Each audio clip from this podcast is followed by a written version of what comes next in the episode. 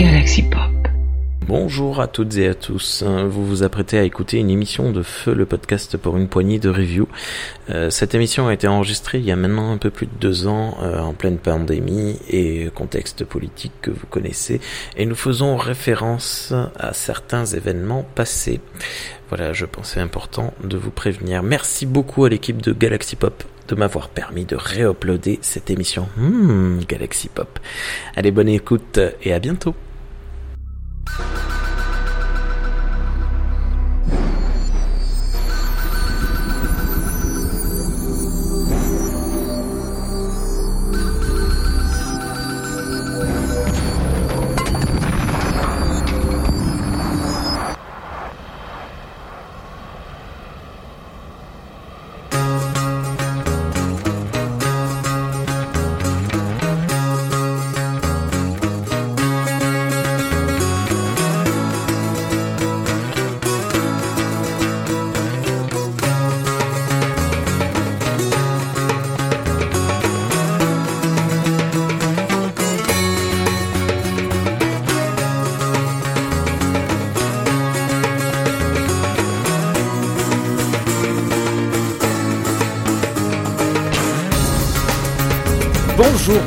toutes et à tous et bienvenue dans cette nouvelle émission de Pour une poignée de review, P1P2R, le podcast à review thématique. Aujourd'hui, c'est la première émission focus de ce podcast. Nous ne parlerons ni d'un film, ni d'une série, ni même d'un livre en particulier, mais bien d'une personne, d'une personne. Et oui, aujourd'hui, nous jetons notre dévolu sur Alain Damasio, magnifique auteur parmi les auteurs. Mais pour parler de lui, on a fait venir du futur un, euh, une personne très particulière. Bonjour Kyle Reese, comment ça va? Bonjour, alors Kyle Reese, sergent Techcom, matricule T38 416. Euh, suis-moi si tu veux vivre. Ah, pourquoi j'ai dit ça moi? Ah, J'ai des trucs bizarres, il y a des espèces de boucles qui sont en train de se créer là. Ouais, salut à tous, comment tu vas Rémi? Ça va très très bien. Ben justement, avant de parler de d'Alain Damasio, euh, alors spoil alert, tu n'es pas le, le véritable Kyle Reese, hein, parce que d'abord il parle pas français, Kyle Reese, il hein, faut le savoir. Tout à fait. euh, ben d'ailleurs, comment est-ce que tu t'appelles? Christophe. Christophe.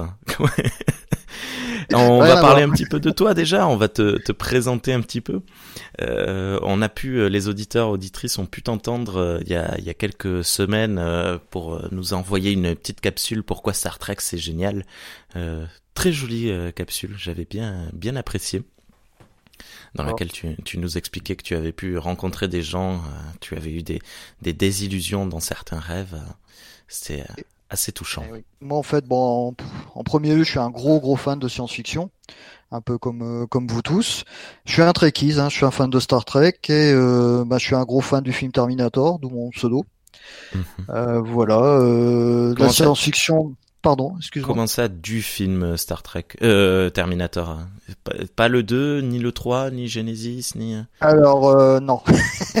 Alors là, là-dessus, je suis assez euh, bloqué. C'est que je suis un énorme fan euh, du Terminator, le premier, que j'ai eu l'incroyable chance de découvrir au cinéma. Uh -huh. C'était une à l'époque pour tout le monde et pour moi surtout. Je, Alors, en gros, je résume, je déteste autant Terminator 2 que j'aime Terminator. D'accord. Voilà je suis à contre-courant de tout le monde. Euh, bon, bref, parce que pendant des années, des années après Terminator, j'ai rêvé de l'histoire de la guerre contre les machines, de l'histoire de John Connor, de Kyrie's, euh, de comment ils allaient battre Skynet, qu'on ne connaissait pas d'ailleurs à l'époque. Mmh. Parce que euh, quand on a vu le premier Terminator, on n'a jamais entendu parler de Skynet dans la version française. Oui, tout à fait. Voilà. Et d'où la grosse désillusion de voir arriver Terminator 2 qui ne racontait pas cette histoire qui était complètement incohérent sur beaucoup, beaucoup, beaucoup de choses, qui me met un T800 gentil euh, pour des raisons commerciales. Et voilà, et voilà. Et ça, si je démarre là-dessus, on a à peu près pour 8 heures. Donc, et euh, non, et, euh, je, je, vais quand même juste te poser une question. Euh, Qu'est-ce que tu as pensé de Salvation? Parce qu'on on, on, voit un petit peu, enfin, ça se passe dans le futur, ça se passe durant cette fameuse guerre avec John Connor c'est mon préféré après Terminator parce que justement lui il ose euh, s'impliquer dans la guerre contre les machines mmh. même si c'est pas tel que je l'aurais imaginé après il démarrait très bien et malheureusement bon il y a eu gros gros problèmes de production sur ce film hein. je sais pas si tu as vu toute l'histoire mais non je, gros souci Voilà. Bon, à la base, ça devait être une trilogie, hein, comme euh, comme Genesis et comme le dernier Dark Fates. Ça sera pas le cas. et euh, du coup, il y a beaucoup de choses qui sont restées en suspens, mais il y avait il y avait de bonnes idées. Pas que des bonnes idées, mais il y avait de bonnes idées. Moi, c'est mon préféré. Après, bon, visuellement, euh, je m'attendais plus à avoir une résistance qu'une armée. Hein, là, on a clairement une armée avec des sous-marins ou des choses comme ça. On est loin du visuel de Terminator où on voit vraiment une résistance. Hein. Euh, on a des, vieux, des vieilles voitures avec des armes récupérées. Euh... Ouais. Qu'on voit un peu dans Dark Fate aussi. Hein. Oh, ouais, mais même chose dans Dark Fate, on voit, euh, on voit une armée. Ils sont très équipés, ils ont des. C'est une armée, c'est pas une résistance. Enfin, c'est pas une armée de résistance qui a été créée euh, à partir de ce qu'ils ont pu récupérer. Tu trouves? Ok. Non, ben, moi j'avais j'avais l'impression qu'ils étaient quand même euh, euh, ouais c'est vrai qu'ils sont très bien équipés c'est vrai c'est vrai. Alors, oui ça dépend si tu parles des toutes premières scènes où on découvre que euh, le personnage principal n'est pas la mère du futur sauveur mais euh, la future leader de l'humanité là oui on est sur une notion de résistance on est sur l'histoire de John Connor. Ouais, ouais. Elle commence à réunir les gens réunir l'humanité pour se battre contre alors je sais plus comment il s'appelle le remplaçant de Skynet dans Dark Fates. Ça m'a tellement marqué, tu vois que j'ai oublié. Non, non, mais moi je me souviens pas non plus. Mais euh, ouais, je, je, vois ce que tu veux dire. C'est vrai qu'en comparaison du premier film où on, on les voit euh, galérer, euh, ils ont, ouais. Bon, ils ont quand même des super lance-roquettes de la mort. Hein. Ah oui, tout à fait, c'est clair. Mais, mais Terminator, c'était les dans les scènes post-apo que j'ai dû voir des milliers de fois. J'exagère pas, mais des milliers de fois. C'est les, les, premières vraies scènes de, de, de post-apo réalistes qu'on qu'on ait pu voir au cinéma. Euh, Il a fallu attendre la route pour voir des choses réalistes. Ouais. Euh, c'est avec des gens qui crèvent de faim, qui, qui chassent des rats, qui sont malades, euh, qui sont sales. Entre eux. Ouais. Qui, euh, voilà et ça, euh, il a fallu attendre la route. Mad Max, Mad Max que j'aime beaucoup, n'est pas du tout réaliste. Non. Au niveau du visuel, voilà. Et il y a que la route qui a rattrapé après le coup. là, on est sur des gens qui se dévorent entre eux, qui sont sales, qui sont malades. Et quand ça arrivera, le post-apo, ben ça sera comme ça, quoi. Ce sera pas comme Mad Max. euh, voilà. C'est bientôt, hein c'est prévu là. Enfin, C'est prévu, oui. Ouais. Je suis bien tout ça. ok. Voilà pour ma présentation. Et oui, donc je suis un gros fan aussi de, de toute la conquête spatiale, euh, surtout les missions Apollo. Voilà. Et oui, j'ai réussi euh, avec beaucoup de difficultés à travailler dans le spatial et ça a été en effet une grosse déception. Euh, comme je dis, c'est un rêve inachevé et les gens qui travaillent dans le spatial à l'heure actuelle travaillent pour l'argent, plus du tout pour euh, pour l'exploration ou ce genre de choses. Ah, hmm. c'est comme ça. Voilà. C'est comme ça. bah écoute, c'est c'est la déception. C'est peut-être une génération, ça reviendra après. On verra. Euh, ouais, je pense qu'il y en a pour euh, deux ou trois générations même, si on s'écroule pas. Ok. Non, non. Allez, un peu d'espoir quand même, un peu d'espoir. Ben, à l'image d'Alain Damasio, justement, qui a quand même euh, pas mal d'espoir pour cet avenir. Qui, qui nous parle de zone à désirer et non plus de zone à défendre. Enfin bref. Ah. Euh, ben, Alain Damasio. Comment? Zone à découvrir, zone à développer. Oui. Euh, il a beaucoup d'expressions pour Zad euh, très intéressantes. Ouais, très très chouette. Euh, ben justement, zone à Damasio. Hein. Euh, on va on va parler un petit peu de lui, de, de son histoire. Alors pour le coup, on va vraiment se pencher sur toi parce que moi je suis pas très très fort pour toutes ces toutes ces choses là. Ben, les, les, gens qui écoutent le podcast régulièrement l'ont bien vu que c'est c'est jamais moi qui fais les les résumés parce que je suis je suis un peu nul pour ça. Euh, son histoire à Damasio, dis-nous tout. Euh, quand est-ce qu'il a commencé euh, Je sais pas. Voilà. Donc Alain Damasio, ben, il est né à Alain Raymond, à Lyon le, le 1er août 1969. Il est né d'un père carrossier et d'une mère agrégée d'anglais. Ça fait une, une, combinaison intéressante. Ouais, c'est assez surprenant. Ouais. Alors c'est un très bon élève en fait. Il a eu un bac scientifique, il a fait une classe préparatoire aux écoles de commerce et il a intégré les SEC. Euh, il le quitte en 1991. En fait, il s'est rendu compte que c'était pas son truc. Euh, il n'est pas du tout pour, fait pour ça. Par contre, il a pris beaucoup de choses dans les écoles de commerce qu'il qui applique par la suite. Alors, il choisit de s'isoler pour écrire. Alors d'abord dans le Vercors, puis à Nonza en Corse. Euh, son domaine de prédilection, c'est l'anticipation politique. Euh, on le voit surtout dans euh, La zone du dehors, son premier roman, et là on est furtif, son dernier roman, là, son mhm. fabuleux dernier roman. euh, il marie ce genre d'éléments comme euh, la science-fiction et la fantasy, et il écrit surtout de la dystopie politique. Maintenant, il est le père de, de deux filles. Voilà. Ça l'a beaucoup marqué hein, dans ses œuvres, le, le, la paternité. On, on, on, va en reparler. Mais... Voilà. Et pour ceux qui le connaissent, il est très engagé politiquement, il est très anticapitaliste, il s'est beaucoup engagé dans la ZAD, euh, il est contre la société de surveillance, il se référence beaucoup à Gilles Deleuze, le philosophe, sur la société de contrôle et surtout d'autocontrôle. Il parle énormément de ça. Voilà. C'est si vous avez la chance de pouvoir le rencontrer, il, il, circule pas mal en France, il fait pas mal de comment on dit de rencontres. Euh, N'hésitez pas à aller le voir. Il est passionnant à écouter. Voilà. Ouais, assez. Euh, alors moi, ce que j'ai fait pour euh, pour cette émission, c'est que j'ai écouté euh, beaucoup de podcasts. Euh, je sais pas une petite dizaine, un truc comme ça. D'ailleurs, je, je, vais mettre les liens, euh, tous les liens dans la dans les notes de l'émission. Euh, il y a pas mal de vidéos sur YouTube. Alors j'en ai pas vu beaucoup parce que ben, ça me demande du temps d'être derrière un, PC et regarder les vidéos. Mais mais pareil, il y a des conférences trouvables sur YouTube. Il y a, y a, voilà. Si vous avez pas peur de, si vous voulez vous immerger dans le personnage, dans la personne, pardon. Tiens le personnage. je vous invite vraiment à faire ça, c'est-à-dire à, mettre, à vous mettre une playlist c'était un focus vraiment sur lui, sur lui, sur lui. Alors il y a beaucoup de choses qui sont des redites parce que ben, souvent ce sont des, des promotions pour ses œuvres euh, à ce moment-là, mais euh, il y a toujours une émergence de choses qu'on n'a pas entendues dans les autres émissions ou dans les autres vidéos. Et c'est toujours très intéressant parce qu'on a sait un peu plus sur ses positions politiques, euh, un peu plus sur ce qu'il pense philosophiquement sur euh, son, son désir de l'avenir, etc. C'est, c'est vraiment chouette. Il y, a, il y a beaucoup de choses très très intéressantes euh, à propos de Damasio, je trouve. Oh putain, attends Rémi, je dois te laisser là, il y a un HK qui attaque. Saloperie là encore, ça trop et tout. Prends ça. Et un petit coup de plastique.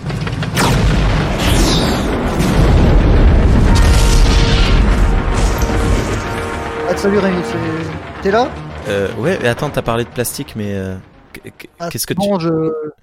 je me suis occupé d'un HK, c'était un HK tank et tout, j'ai dû balancer mon plastique et tout, là. Mais fais chier, je sais pas quoi je vais bouffer ce soir du coup, moi. Pff, ah ben tout oui. balancer, je dois devoir chasser des rats. Comme d'habitude, je suis pas fan, mais c'est comme ça. Bon, excuse-moi, ça arrivera de temps en temps, hein, euh, tu sais, hein. Avec les Terminators, c'est pas facile, hein. Ça au prix de Skynet. Faire bouffer ses microprocesseurs à cet enfoiré, tu verras. Allez, on reprend. Euh, tu, tu, parlais de Deleuze. Euh, alors moi, je connais pas du tout. Est-ce que tu, tu l'as lu un peu Tu le connais? Alors, euh, non, et justement, j'ai bien l'intention de m'y attaquer ben, grâce à Alain Damasio, parce que lui, il en parle beaucoup. Ouais. Euh, donc non, j'ai pas lu de Deleuze, j'ai commencé à regarder un petit peu, même chose, il y a des vidéos YouTube intéressantes apparemment avec lui. Mmh. Donc c'est peut-être euh, un premier abord, enfin c'est comme ça que je vais l'attaquer en premier. Il y a pas mal d'interviews de lui ou des choses comme ça. Ce que j'ai retenu, c'est surtout par Alain Damasio. Hein, c'est quelqu'un qui parlait surtout de la société de contrôle euh, et d'autocontrôle. En fait, il l'avait, euh, il l'avait anticipé. Ce qui est en train de nous arriver à l'heure actuelle, hein, ce dont parle beaucoup Alain Damasio, qu'on est sur une société de contrôle par le smartphone, par les caméras, par les les réseaux sociaux et qu'on se surveille les uns les autres. Ça, il en parle énormément dans la zone du dehors et dans les furtifs. Euh, Deleuze en parlait, en parlait énormément et Ouais. il l'avait senti, il l'avait euh, anticipé. Donc euh, j'ai bien l'intention de m'intér- m'intéresser à ce, à ce philosophe parce que si Alain Damasio l'aime, je pense qu'il est intéressant. ouais. Et je te rejoins sur le tout ce qu'on a disponible sur Alain Damasio, c'est très intéressant, très enrichissant. Et vous tapez Alain Damasio sur YouTube et vous allez vous régaler. Voilà. Euh, ok. Comment, ben d'ailleurs, comment tu l'as découvert toi, euh, Damasio Alors moi j'ai la chance euh, d'être abonné à un superbe revue qui s'appelle Galaxy. Donc c'est une revue de science-fiction qui existe depuis des années maintenant, là, je crois que ça doit avoir 20 ans. Euh, qui est un magazine de science-fiction avec des nouvelles et des articles sur les, auteurs et sur les écrivains. Et euh, donc ils ont fait, ils faisaient régulièrement des, ils font toujours, pardon, des articles sur les écrivains. Ils ont fait une- un dossier à Alain Damasio. Euh, c'est là que je l'ai découvert. Donc il y avait la nouvelle So Far Away, qui est la première nouvelle que, que j'ai lu, lu, lu de lui, pardon. Mhm. Euh, tout un dossier que j'ai relu hier, très intéressant sur son analyse, sur le fait que c'est quelqu'un, donc on en parlera tout à l'heure, mais qui manie très très bien la langue française et qui a un style très très riche, euh, fascinant. Euh, sur ses positions politiques aussi, il en parlait déjà. Et il parlait à l'ép- à l'époque donc de la route de contrevent. C'était au tout début de la route de contrevent quand, le- quand elle sortait. Et il parlait des furtifs à l'époque. Il avait déjà les furtifs en tête. Il Ouais. l'annonçait pour l'écrire. hein, sur euh, l'article. Je l'ai vu là, il dit l'attendez pas avant trois ans, ça m'a fait rigoler parce qu'en fait on a plus 15 ans pour l'avoir. Voilà. Et donc j'ai bondi ben, sur la zone du dehors, le premier, son premier roman euh, que j'ai trouvé que j'ai beaucoup beaucoup aimé, qui m'a rappelé beaucoup de choses. Alors déjà c'est de la science-fiction pure, hein, ça se passe sur un satellite de Saturne, euh, avec des jeunes révoltés, les Volts. Hein, euh, sans en parlera tout à l'heure, c'est ce qui a donné la, la maison de publication La Volt. Hmm. Et après, euh, ben, j'ai lu La Horde de Contrevent et là ça a été le coup de foudre, hein. vraiment sur euh, sur l'écrivain. Euh, je pense qu'on a, on est tous passés par là avec Alain Damasio. Il y a eu la Horde du Contrevent et euh, voilà, il y a un avant et un après la Horde du Contrevent. Ouais. Je pense euh, pour la plupart des lecteurs de science-fiction et les lecteurs d'Alain Damasio. Je- J'apporterai un là, témoignage là-dessus euh, tout à l'heure quand on parlera vraiment de la liste. C'est ça. Donc on reviendra là-dessus, mais c'est là où au niveau de son style, son travail sur la langue, son phrasé, euh, sa poésie, sa musique, parce que je trouve que son écriture c'est une musique, c'est là où dis allez c'est bon Alain Damasio là, c'est mon truc. Il y a Voilà Kyle Reese et au-dessus Alain Damasio ou peut-être en dessous. On pourra on va les mettre au même niveau, puis on va y réfléchir. Allez. ok.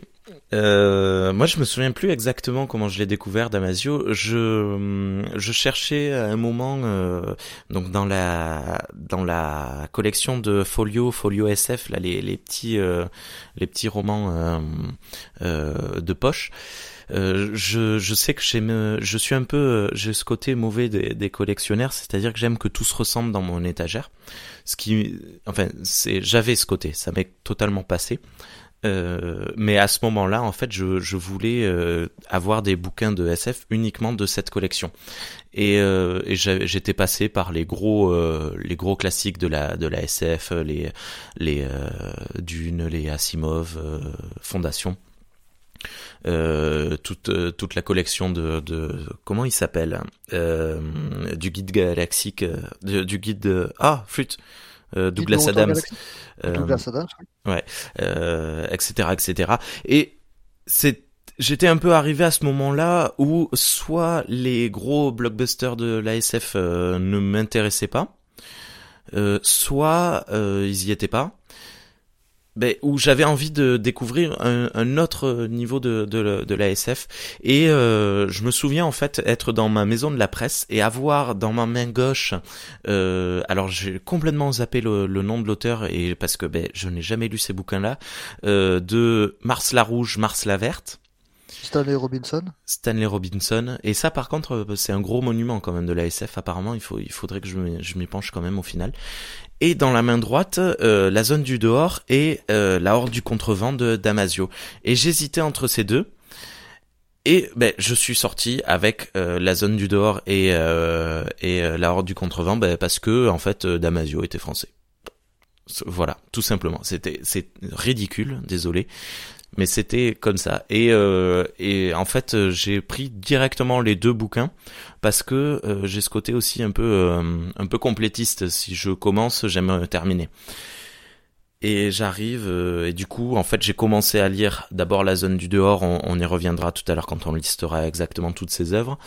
Et puis et puis la, la horde. Et comme toi ça a été le, le, le coup de foudre sur la horde assez assez violent et assez euh, assez choquant ouais. Enfin bref. Et depuis euh, ben, Damasio oui c'est euh, c'est probablement un de mes auteurs favoris. Voilà.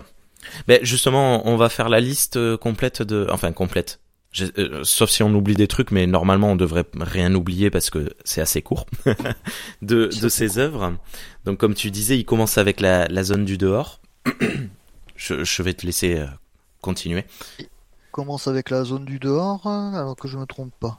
Pour vous donner des références, euh, des repères temporels, c'est ça que je cherche, excuse-moi.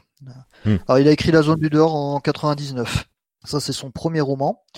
Euh, vous pouvez le trouver chez Folio SF. Ah, faut pas citer de marque. Excuse-moi, stop. on doit pas citer de marque d'édition, des choses comme ça. Si, on peut. si si on s'en fout on est un podcast on fait ce qu'on veut On s'en fout. Ah oui, Acab. ok, là, y a pas de souci.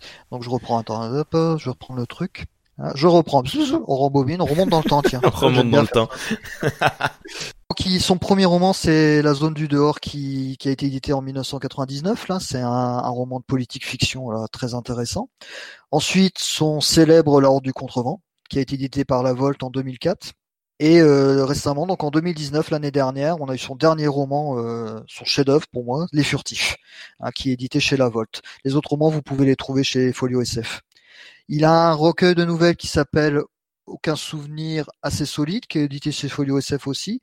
Et il a écrit pas mal de nouvelles euh, dans pas mal de supports. Ouais. Euh, dans les revues Galaxy, par exemple, dans pas mal de Le Monde diplomatique. Donc ça, vous pouvez trouver la liste assez facilement, mais la plupart sont reprises dans aucun souvenir assez solide. Euh, une chose que je voudrais citer aussi en dehors de ces romans, c'est qu'il a fait une pièce radiophonique qui est dans Le Monde des Furtifs, hein, qui s'appelle euh, Souvenir de... Attendez, attends, je vous dis des Fragment brisé de miroir. Je l'avais envoyé, ça, désolé, j'aurais dû préparer avant. Non, c'est pas grave, je m'en souviens plus. Je je l'ai pas écouté. Bah, écoute-le, c'est vraiment. Euh... Ouais. Euh, il a, il, il, travaille beaucoup sur la musique aussi. Hein. Il, il, est, il travaille avec des groupes de musique euh, sur sur des adaptations de ses œuvres. Alors il y a une, une bande originale de l'Ordre du Contrevent, et il y en a une sur les Furtifs. Oui, voilà. De et base, euh, lors de leur première sortie, euh, lors de la première sortie de, de la Horde et de celle des Furtifs, bon, les Furtifs a pas encore été réédité, mais euh, les, les livres sont accompagnés d'un CD ou d'un lien de téléchargement pour euh, une bande sonore euh, pour accompagner le, la, la, lecture du, du livre et Avec dans laquelle lectures... ouais vas-y avec les lectures d'Alain Damasio qui lit ses, qui lit son œuvre en fait et c'est là où moi j'ai pris conscience de la de la musicalité de, de son écrit mmh. quand on entend lire ça hein. j'en reparlerai tout à l'heure parce que j'ai eu la chance d'assister à une lecture d'Alain Damasio ouais. euh, aux Utopiales de Nantes voilà je vas-y, je t'avais, je t'ai coupé, excuse-moi. Euh, non, je sais plus ce que je disais. Et euh, mais voilà, c'est un, c'est un artiste assez complet. Donc, euh, comme tu disais, des pièces de théâtre. Il, il, me semble qu'il a écrit une, une pièce de théâtre physique également. Il a, il a pas mal œuvré dans dans le monde du jeu vidéo aussi. Beaucoup. je me Et souviens plus là, le jeu sur lequel il a travaillé particulièrement. De... Alors, Merde. Il a répété des milliards de fois. Ah. Bon, c'est pas grave. Parce que euh, d'ailleurs, à un moment, a été question d'adapter la Horde du Contrevent en jeu vidéo, ce qui finalement euh, ne s'est pas fait.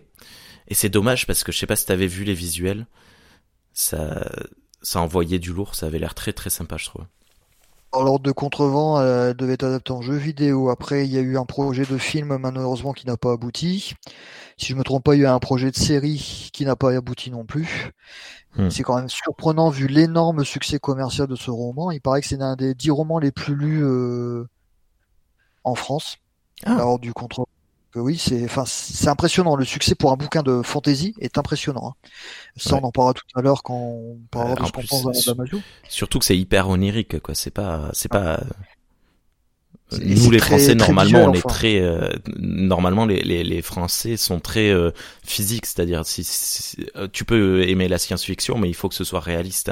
Et, et là euh, la, la science-fiction ou la fantasy pardon. Mais euh, là en l'occurrence c'est très peu réaliste. Mais enfin bon bref c'est c'est assez surprenant. C'est c'est cool. C'est vraiment très cool. Et tu vois ça me donne de l'espoir pour l'avenir Donc ça a été au, au, final adapté en BD que je suis en train de lire, euh, une très bonne BD. Mmh. Et là, ce que je sais aux dernières, euh, dernières fois que j'ai rencontré Alain Damasio, c'est qu'il travaille sur un scénario de, de série. Oui. Euh, une série post-apocalyptique qui se passe dans, un, dans 400 ans dans le futur, euh, en Antarctique, avec en des espèces de réfugiés, ouais, avec des réfugiés climatiques temporels. C'est génial. Si je... Ouais, ça a l'air génial. J'attends ça avec euh, impatience, en espérant que ça aboutisse. oui, ça aboutira. oui, ça aboutira. Allez, allez. On, allez. On, on, a oublié de, on avait dit qu'on partagerait nos ressentis sur chacune de ces œuvres. On, on, revient sur la zone du dehors ou tu veux le faire un peu plus tard hein? Euh, Comme tu veux, on peut ouais. commencer ça euh, ouais. sur, sur les premiers. Comme ça, en ouais. plus, ça va nous permettre de faire le lien avec les, les positions politiques. Euh, Du coup, la, la zone du dehors. Euh, alors, je pense que personnellement, il faudra que je le relise parce que quand je l'ai découvert, donc j'avais quelque part entre 19 et 20 ans, 18-20 ans par là. Euh, et je pense que j'étais trop jeune pour euh, la zone du dehors, euh, dans le sens où j'étais pas du tout politisé. Enfin, euh, j'avais des convictions personnelles plutôt euh, socialistes, plutôt de gauche, mais voilà, c'était pas, c'était pas ma ma ma raison de vivre. Euh, ça l'est toujours pas d'ailleurs, hein, mais euh, c'est voilà. je pense que je suis passé à côté de beaucoup de choses et la zone du dehors, ben je dois avouer que c'est l'œuvre que j'aime le moins de, de Damasio. Euh, ce qui fait que ben, sur le coup, quand je l'ai lu, ça a été une douche froide. Donc peut-être que en comparaison, j'ai encore plus aimé la, la, Horde. Peut-être que je l'aurais moins aimé en temps normal, mais je, sais pas. Enfin bref, la, la zone du dehors, je sais pas ce que toi tu en as pensé, mais moi c'est vraiment l'œuvre que j'ai trouvé la, la moins, euh, la moins prenante euh, de, de tout ce qu'il a pu écrire jusqu'à présent je te rejoins aussi là-dessus. Bon, déjà c'est son premier roman, hmm, donc euh, voilà, c'est ses débuts. C'est c'est pas une œuvre euh, qui est loin d'être aussi aboutie que La Horde du Contrevent et que Les Furtifs. Ça, on le voit très bien. Moi, j'aime bien ce roman. C'est comme toi, c'est celui que j'aime le moins de d'Alain Damasio. C'est le moins prenant, c'est le moins fort, c'est le moins abouti euh, sur beaucoup de points de vue. moi, il m'avait pas mal touché parce que comme par hasard, enfin, il y a, y a une, une synchronicité qui s'est passée, c'est que je l'ai lu au moment où je m'interrogeais justement beaucoup sur mes opinions politiques. Hmm. Euh, politique à l'époque. Hein, euh, je de, bah, ça faisait pas longtemps que je sortais cette triste période dans le domaine du spatial, qui m'avait euh, vachement de beaucoup désenchanté et où je me suis rendu compte que le travail, euh, ben c'était pas ce que je pensais, que c'était euh, c'était la carrière qui comptait, pas le résultat du travail, pas l'objectif, pas le projet. C'était euh, monter, euh, voilà, devenir cadre, cadre supérieur ou des choses comme ça. Et donc je me je m'étais beaucoup interrogé à, ce moment-là sur, en général sur ma vie même, hein, parce que bon, euh, le travail c'est quand même une chose très très importante dans, dans, dans, la vie et quand ça se passe mal, ben il y a beaucoup de choses qui se passent mal. Oui. Et du coup la, la réflexion politique qu'on a déjà dans la, dans la zone du dehors qui est beaucoup plus aboutie dans les furtifs euh, par la suite m'a beaucoup intéressé. Donc j'ai bien aimé lire ce roman. Moi j'ai pris du plaisir quand j'ai lu ce roman. Ouais. Mais tu vois, tu viens de faire un, un, parallèle entre la zone et les furtifs, et en fait, depuis que j'ai lu Les Furtifs, j'ai plus envie de revenir sur la zone. Parce que je me dis, il y a, y a, probablement des liens entre les deux œuvres parce que, qui, qui, peuvent être euh, intéressants. Oui, tout à fait, clairement. C'est moi j'ai l'intention aussi. De toute façon, j'ai l'intention de relire tout, de, tout Alain Damasio, euh, la zone du dehors pour les mêmes raisons que, que toi. C'est que ça résonne avec les furtifs hmm. et l'ordre du contrevent pour d'autres raisons. Là, on en parlera, on en parlera tout à l'heure. Donc, pour moi, c'est un bon roman. C'est un roman intéressant. Euh, je conseillerais pas de commencer avec celui-là pour Alain Damasio, personnellement. Euh, mais j'avais pris, j'avais pris du plaisir à l'époque à le lire et euh, il avait éveillé mon intérêt pour Alain Damasio, clairement. Ouais. Euh, au niveau du style, euh, des personnages euh, et déjà la musicalité. Ça, je vais, je vais l'employer souvent ce mot, mais euh, moi c'est une musique. Ça, il y a beaucoup de gens qui disent qu'Alain Damasio faudrait le lire tout haut pour vraiment ressentir les choses. Hein, ça c'est beaucoup dans des interviews et dans des articles sur lui, c'est souvent dit. Faut lire Alain Damasio tout haut. Ouais, mais même lui le dit, euh, il avait été très euh, marqué par, euh, je ne sais plus, mais peut-être que c'est Deleuze qui disait, non, c'est pas lui, c'était, je ne sais plus quel musicien ou musicienne qui expliquait que on construisait les mots, que nos, nos cordes vocales, ouais, construisaient des choses, et du coup, il, il voit dans dans les mots qui sortent de notre bouche une une une forme d'art en fait une ça y est j'ai perdu une sculpture. Et en fait il il compose ses livres, euh, ses écrits de manière générale, comme des sculptures qui sortent de, notre bouche, euh, en expliquant que ben, les sons sortent de la gorge, euh, qui tapent via le palais, la langue, les dents et les, lèvres, que ça façonne l'air pour faire une œuvre. Et, une fois qu'on a ça en tête, quand on le lit, c'est vrai qu'il y a, comme tu dis, une musicalité dans tout ce qui, tout ce qui ressort. Et c'est assez surprenant et c'est, c'est vraiment, vraiment cool. D'accord. Voilà. Ouais. Ah euh, et on passe à, à, la Horde? Ah oui, alors au gros morceau, la Horde du Contrevent. Alors, euh, tu commences? Bah, C'est euh, la Horde du Contrevent. Euh, voilà, quand je l'ai lu, je, je suis resté euh, pantois du début à la fin devant ce livre. Et j'arrête pas de le conseiller à tout le monde. Dès que dès qu'il y a quelqu'un qui me dit ouais, tu, je sais pas quoi lire, La Horde du Contrevent. Euh, je sais pas quoi faire cet été. Lis La Horde du Contrevent. Euh, dis-moi, euh, je vais en vacances, amène La Horde du Contrevent. enfin bref, et je suis un peu un peu chiant avec ça. Mais La Horde du Contrevent, euh, il y a, j'ai ce que ce qui m'a beaucoup marqué dans ce bouquin, en fait, c'était la la complétitude, c'est-à-dire qu'on touche vraiment de tout. C'est-à-dire il y a de la poésie, il y a du contemplatif, il y a de beaucoup d'homérisme, il y a un petit peu d'éléments de, science-fiction, il y a un petit peu d'éléments de fantastique, il y a enfin beaucoup de fantastique, il y a de l'enfant de la fantaisie, il y a il y a une pluralité, il y a un chapitre entier, il faut le savoir, il y a un chapitre entier qui est fait en palindrome, c'est-à-dire tu peux le lire du début à la fin et de la fin au début. Incroyable. Euh, enfin, c'est ah, c'est c'est c'est complètement fou. Euh, et ce qu'il faut savoir, c'est que la horde du contrevent, ben, euh, je le conseille à tout le monde, à tout le monde, à tout le monde, à tout le monde, dans tous les sens, euh, machin. Mais euh, je n'ai eu que deux retours jusqu'à présent de toutes les personnes à qui je l'ai conseillé. La première personne, c'est mon beau-frère qui l'a détesté. D'accord. euh, mais je vais, je vais expliquer un peu pourquoi après. Et euh, une autre, c'est c'est euh, c'est ma voisine qui est en train de le lire actuellement et qui m'a dit il me reste une cinquantaine ou une centaine de pages, je crois, je sais plus. On s'est vu hier, je me je me souviens plus le nombre et qui m'a dit qu'elle l'avait adoré. Et c'est simple, en fait, je lui ai prêté il y a trois jours. Donc c'est c'est un gros pavé, hein, ce, ce bouquin. Elle a, elle a tout bouffé en, en quelques jours. Oui. Et, euh, et du coup, elle l'adore. Et en fait, la différence entre ces deux personnes, c'est que ben, ma voisine est une euh, immense lectrice qui adore euh, les, qui, qui, lit énormément de choses et qui, euh, qui, qui laisse son esprit très, très, très facilement ouvert. Et à l'inverse, mon beau-frère est quelqu'un de très concret, justement. C'est ce que je disais tout à l'heure sur les Français il, il, a du mal, je pense, à euh, un univers euh, qui peut être onirique euh, et si c'est pas concret avec un début, un milieu, une fin et des, des, actions euh, réalistes. Je cherche mes mots. Hein. Ce matin, je suis vraiment désolé. J'ai du mal. D'habitude, on enregistre. Il est 21h, 22h. Ça peut aller, sauf quand je suis fatigué. Mais alors là, le matin, je suis nul. Désolé, vraiment. Et donc, c'est l'inverse. Ah c'est incroyable. Non, mais oui, je, je, dois être la seule personne euh, au monde qui ne trouve pas ses mots le matin. Enfin bref. Et donc, euh, ce beau-frère que j'aime beaucoup, mais qui a du mal à, à laisser son esprit divaguer. Et, et, voilà, donc ça ah peut ben, être euh, un, un, un, petit indice pour vous à la maison si, euh, si vous avez du mal à, à laisser votre esprit euh, se faire emporter. Peut-être que la Horde, c'est pas fait pour vous. Est-ce qu'il est lecteur de fantasy d'habitude, ton beau-frère? Euh, Oui, mais alors c'est euh, un fan de Star Wars, quoi. oui. Non, mais tu vois, Star Wars, c'est c'est un univers très concret.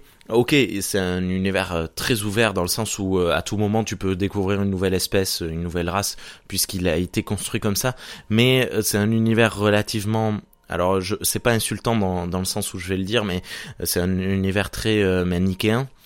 c'est un univers très cyclique dans lequel ben, on a souvent des répétitions d'histoires et de, de, de façon, du moins, de raconter une histoire.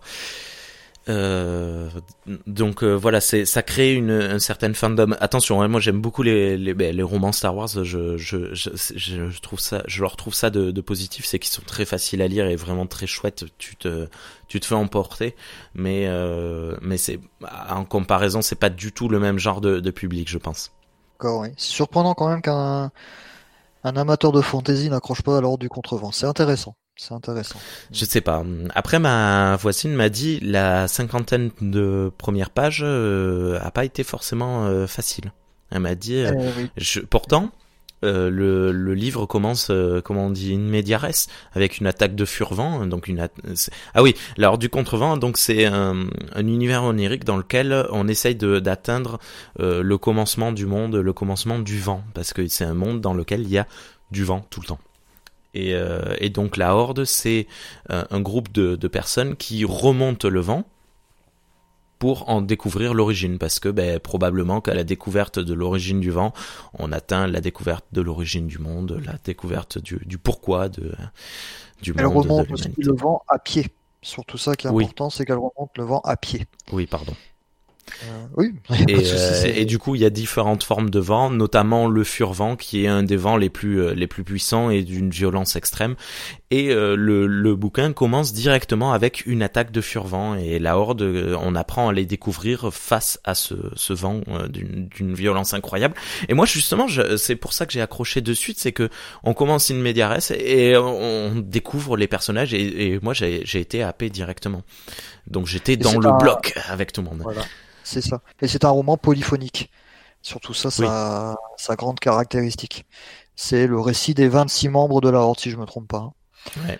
Chaque chapitre est raconté du point de vue d'une personne différente, euh, membre de la Horde.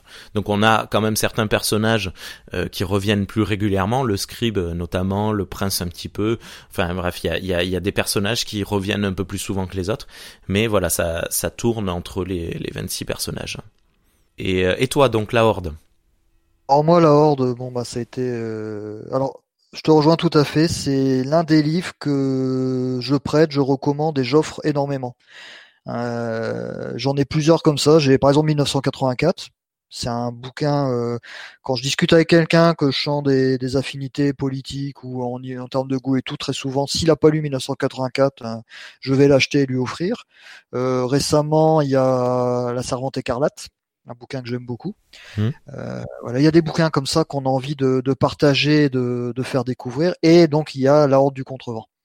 Hein, ça, La Horde du Contrevent, j'ai dû en offrir euh, un bon paquet. Voilà, c'est grâce à toi qu'en fait il fait euh, partie des dix premiers. notamment récemment, j'en ai offert un à Faye de Geek en série. Ah, excellent qu'on salue. Euh, qu'on salue d'ailleurs et qui me donne des nouvelles régulièrement quand elle le lit. Donc euh, apparemment pour l'instant ça va. Là j'ai plus de nouvelles, je m'inquiète un peu. non c'est parce qu'elle est en train de le lire, tu vois. Elle l'a relu trois ou quatre fois et elle est plongée dedans. C'est pour ça. bah moi euh, alors par contre par rapport à toi j'ai pas accroché j'ai envie de dire du début jusqu'à la fin. Ah. De j'ai décroché. Attends, de quoi? De, à la horde sur de, donc j'aime beaucoup ce roman et j'ai l'intention de le relire euh, sans suite à ma, ma lecture des furtifs. Donc j'ai au début j'ai beaucoup accroché, hein, euh, surtout. Euh, donc sur le fait que ça soit polyphonique, le fait qu'on rentre directement dans l'action comme tu dis, sur le style qui est incroyable et sur euh, sur le monde qui est décrit avec l'amont, l'aval, la horde qui essaie de remonter tout ça et euh, les différents types de vents. Euh, c'est fascinant, hein. c'est clair qu'on est dedans tout de suite et on, accroche de suite. Euh, j'ai eu mon, mon apex sur ce, ce bouquin, c'est euh, ce dont tu viens de parler, c'est le chapitre des palindromes. Ouais, incroyable. Euh, là, c'est moi, j'en ai, je sais que je, je, me souviens toujours du premier palindrome, c'est engage le jeu que je le gagne. Ouais. C'est le, le, tout début. Alors je crois, si je me trompe pas, il y a 10 pages, plus de 10 pages de palindrome. Hein un truc comme ça.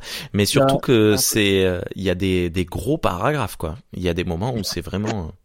C'est impressionnant. Et ça veut dire quelque euh, chose. C'est c'est pas simplement des mots euh, balancés comme ça où il pourrait parce qu'il aurait pu faire l'astuce de de voilà de faire liste des palindromes du monde. Non, c'est une joute verbale entre deux personnages et euh, celui qui sort le meilleur. mais il y a quand même un sens dans ce dans ce récit et c'est c'est incroyable. Et en, plus, il y a euh, ce que j'avais trouvé intéressant dans ce, chapitre, c'est qu'il y a des explications sur comment faire un palindrome.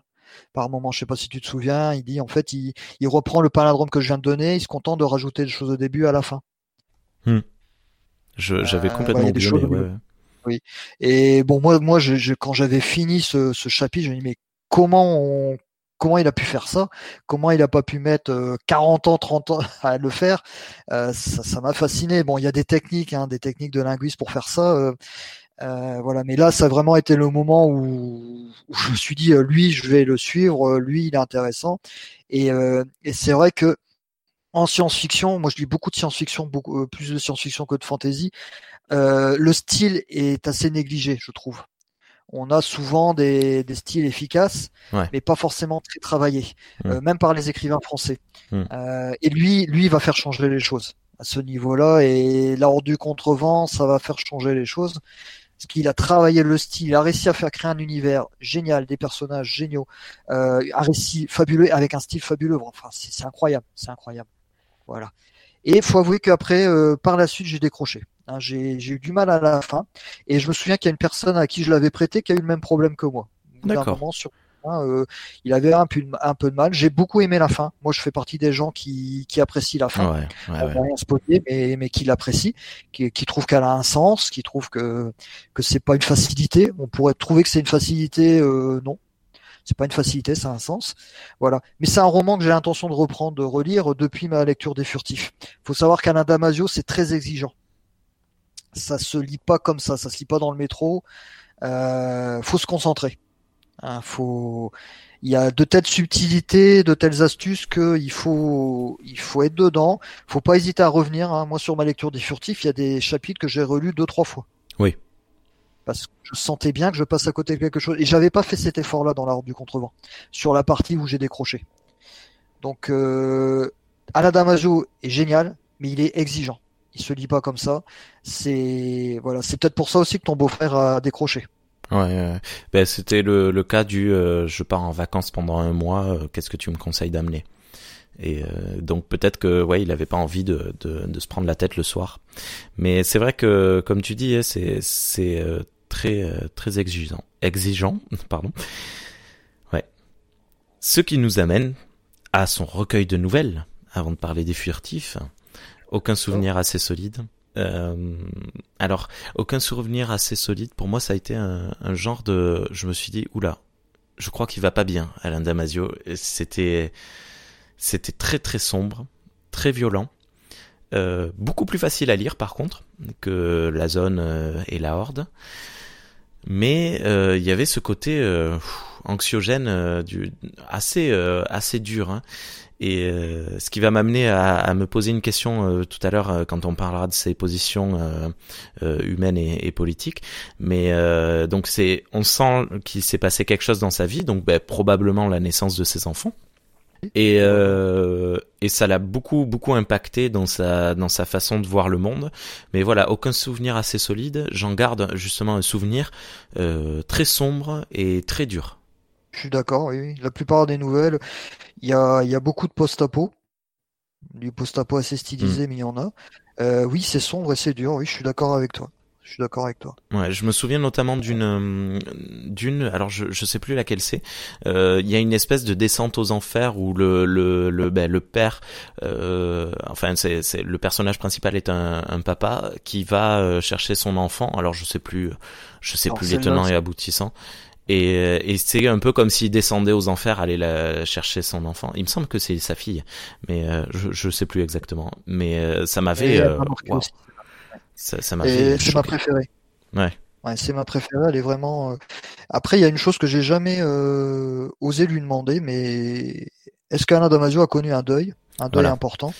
Parce qu'il en parle beaucoup dans ses romans. Ouais et enfin dans ses écrits. Hein. On voit que c'est un sujet, euh, bon, notamment dans les furtifs, hein, où euh, on peut parler d'un deuil au niveau de la, petite fille là, qui a disparu. Mm. Euh, j'ai jamais eu l'occasion de lui demander. bon, Ah, c'est délicat, mais c'est justement, c'est c'est ce que je j'allais me poser en question, voilà, sur un, un peu plus tard. Mais du coup, c'est très bien que tu l'abordes maintenant. Je je j'arrive pas à déterminer si c'est horrible, hein, mais s'il a perdu un enfant ou s'il a peur de perdre ses enfants. Je, vu la facilité avec laquelle il en parle dans les interviews, bon, il aborde pas le sujet directement. Je me, je pense que il a peur de perdre ses enfants, mais que c'est vraiment une peur euh, assez viscérale et que je pense qu'il se pose la question de comment est-ce que je réagirais si je perdais une de mes filles. Et euh, enfin, je voilà, je je veux pas parler pour lui, donc je je c'est vraiment ce que je pense, mais c'est voilà, je ne prenez pas ça comme euh, argent comptant. Et euh, mais c'est euh, c'est viscéral et les furtifs, tu vois, moi je je la grosse différence entre toutes les œuvres qu'il y avait avant les furtifs et les et les furtifs, c'est que ben moi je suis papa de deux enfants depuis. Et, et tout le long du bouquin, il y a des moments où j'ai dû m'arrêter au milieu de chapitres, poser le livre et euh, aller prendre un bol d'air ou ce genre de truc parce que je je euh, voilà je je me projeter dans les dans les la vie de ces deux personnes donc de de de Lorca et de Sahar, le, le, le, papa et la maman de ces, cette euh, cette petite fille qui a disparu.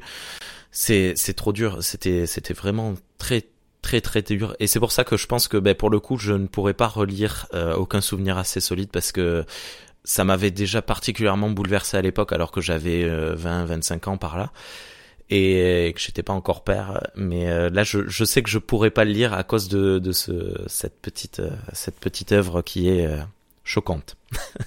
si je me trompe pas, la nouvelle dont on parle, c'est celle qui donne le titre à ce recueil. Je crois que c'est aucun souvenir assez solide. D'accord. Cette fameuse nouvelle avec le Et alors bizarrement pour ma part, c'est la seule dont je me souviens. Je ne me souviens d'aucune autre. Oui. Euh, donc je sais pas si tu as quelque chose à dire dessus. Euh, je, je t'invite à le dire. Je l'ai lu assez récemment. Je, si je me trompe pas, je crois même l'avoir lu après les furtifs. Alors c'est euh, c'est pas le plus intéressant chez Alain Damasio, c'est intéressant mais mais sans plus. En fait, le gros intérêt que moi j'ai eu dans ce dans ce recueil de nouvelles, c'est qu'on voit qu'il a expérimenté des choses qui ont abouti après au furtif ou à l'ordre de contrevent. Hein, ça, ça se rencontre hmm. chez, pas mal d'écrivains. On voit, euh, alors je pense peut-être à Jean-Claude Duniac euh, ou des choses comme ça. On voit qu'ils écrivent des nouvelles, ils testent des concepts dans des nouvelles, des, des, choses, des idées. Et si ça marche, s'il y a un, affect qui se crée, ils le développent en roman. Hmm. Donc on, le voit sur, euh, il y a des choses qui font penser au furtif, hein, sur le travail de, des sonorités au furtif. Alors malheureusement, je ne saurais plus vous dire dans quelle nouvelle c'est. Euh, moi, c'est un, recueil de nouvelles que je conseillerais aux gens qui ont déjà lu ces trois romans. Euh, par curiosité en fait, justement pour se dire ah tiens là on voit que c'est euh, ça préfigure ce qu'il a écrit dans les furtifs, là ça préfigure ce qu'il a écrit dans l'ordre de contrevent. pour ça c'est vraiment intéressant. C'est c'est intéressant je pense quand ça on s'intéresse à Alain Damasio, à son écriture, à la manière dont il écrit. Voilà. Et en dehors de ça, c'est un recueil de nouvelles que je qualifierais sans sans être méchant d'assez moyen. Hein, il y a quelques très bonnes nouvelles, hein, euh, celle dont on parlait. Euh, Sofareux aussi est pas mal. Euh, mais ça a surtout un intérêt pour ça. Donc je le conseillerais aux gens qui connaissent déjà Alain Damasio qui seraient passés à côté. Hmm. Ah, Après, de toute façon, il me semble qu'il est assez fin. Hein. Il fait peut-être une centaine de pages. Il est rapide à lire. Hein. Une dizaine de nouvelles hein, et en édition folio, donc je l'ai là sous la main avec la dédicace. il fait 400 pages. Ouais. Ah bon Tant que ça, j'ai pas le souvenir. il y a 10 nouvelles. Oui. mais tu vois, j'ai pas les souvenirs assez solides. Euh, alors euh, le fait que tu reparles de Folio, ça me ça me fait penser que j'ai oublié de, de, mentionner la Volte. Donc tu en as parlé un petit peu au début.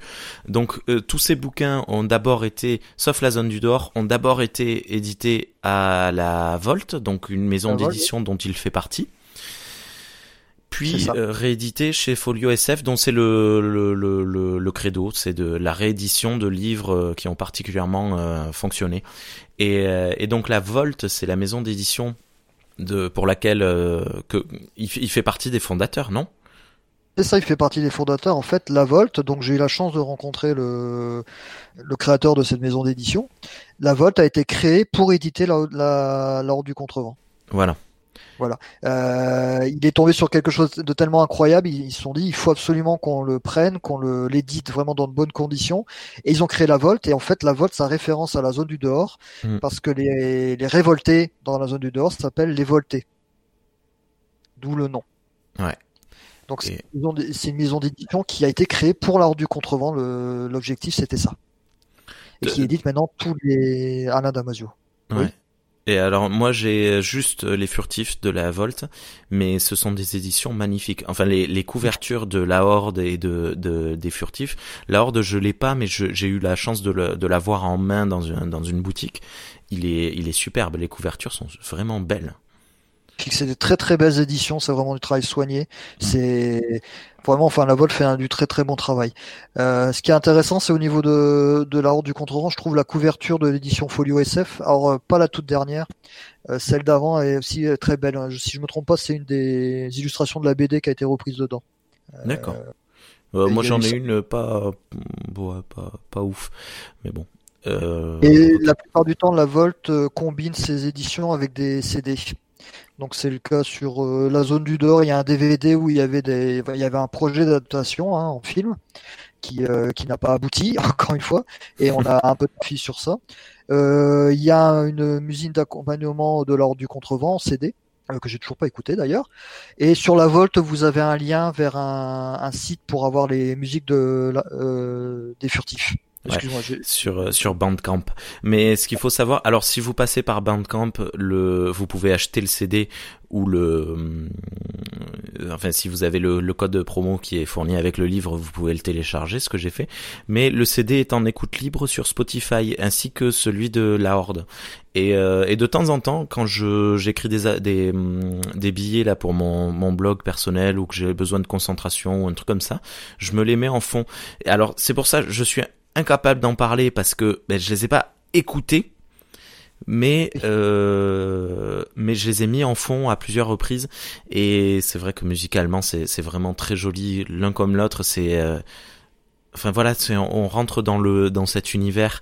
Et je j'ai pas écouté en lisant parce que je suis pas sûr d'être capable de faire ça.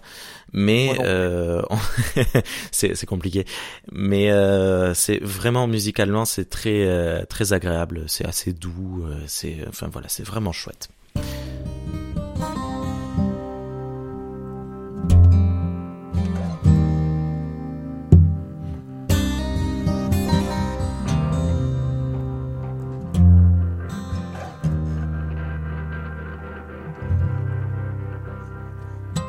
parce que je me sentais plus forte, les pieds au sol. Je me suis mise debout et j'ai avancé de quelques pas sur la pelouse qui descendait vers le portique, au fond du jardin. J'ai prononcé réalité ultime, puis Tishka, puis balançoire, très lentement, en soufflant autant que je pouvais. La balançoire s'est mise à bouger toute seule et à osciller d'arrière en avant, d'avant en arrière, à vide, sans personne dessus. Puis tout à coup l'air a phaséillé et une petite fille est apparue sur la balançoire, pendulant avant, arrière, arrière, avant, dans le grincement inattendu des anneaux rouillés et la tension audible du chanvre. Ce qui nous amène à parler des furtifs. Ah, alors le gros morceau. Donc les furtifs, c'est le bouquin qui est sorti là à l'heure où on parle. Donc là, au moment où on enregistre, on est au mois de mars. Il est sorti il y a cinq mois, un truc comme ça. Euh... C'était le blockbuster de la fin de 2019, hein, en gros. Ah non, il, est sorti l'été dernier. En, avril 2019 Ouais, non, en fait, je dis une grosse bêtise, ouais. Excuse-moi. parce que je sais qu'on avait guetté ça euh, avec impatience et voilà parce que on l'a attendu 15 ans ce roman. Hein. on avait si je me trompe pas, il est sorti en mai 2019, non? C'est possible. Je dis, je, ouais, je, c'est un truc comme ça. C'était avant l'été. Ouais, oui, je, je dis une grosse bêtise. Hein. Euh, ouais. Et du coup, les furtifs. Euh, alors, ça a été. Euh, ben, euh, on attendait un choc et ça a été le choc hein, qui était attendu. Euh, à nouveau, il y a ce, côté très fort de mélanger les, les styles. Donc, on a un, style purement science-fiction, dystopie, dystopie, avec cet univers futuriste, mais pas très lointain. Alors, bah, ça se passe quand même dans une centaine d'années, je crois, un truc comme ça. Euh, mais on aurait très bien pu placer le roman dans une cinquantaine d'années. Je pense que ça aurait fonctionné tout autant. Euh, donc il y a ce côté dystopique, il y a ce côté onirique avec les furtifs, donc qui sont des êtres qui vivent dans les dans les angles morts, donc dans les recoins euh, là où l'œil de l'humain ne, ne, porte pas, donc sous les meubles, dans les coins, dans les angles des murs, ce genre de choses. Et il y a cette euh, cette euh, histoire sociale de ce père et cette mère, euh, ce, couple qui qui sont à la recherche de leur enfant disparu.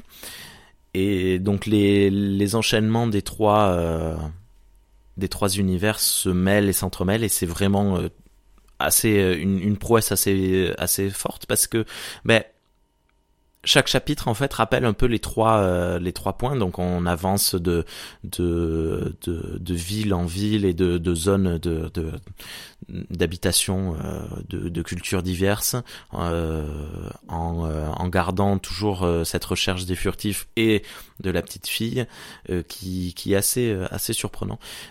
C'est un roman qui est vraiment très fort que j'ai beaucoup apprécié moins que la Horde quand même, mais qui est Enfin, je, c'est la lecture de, de 2019 pour moi, même si je l'ai lu en 2020 parce que je me suis pris très en retard.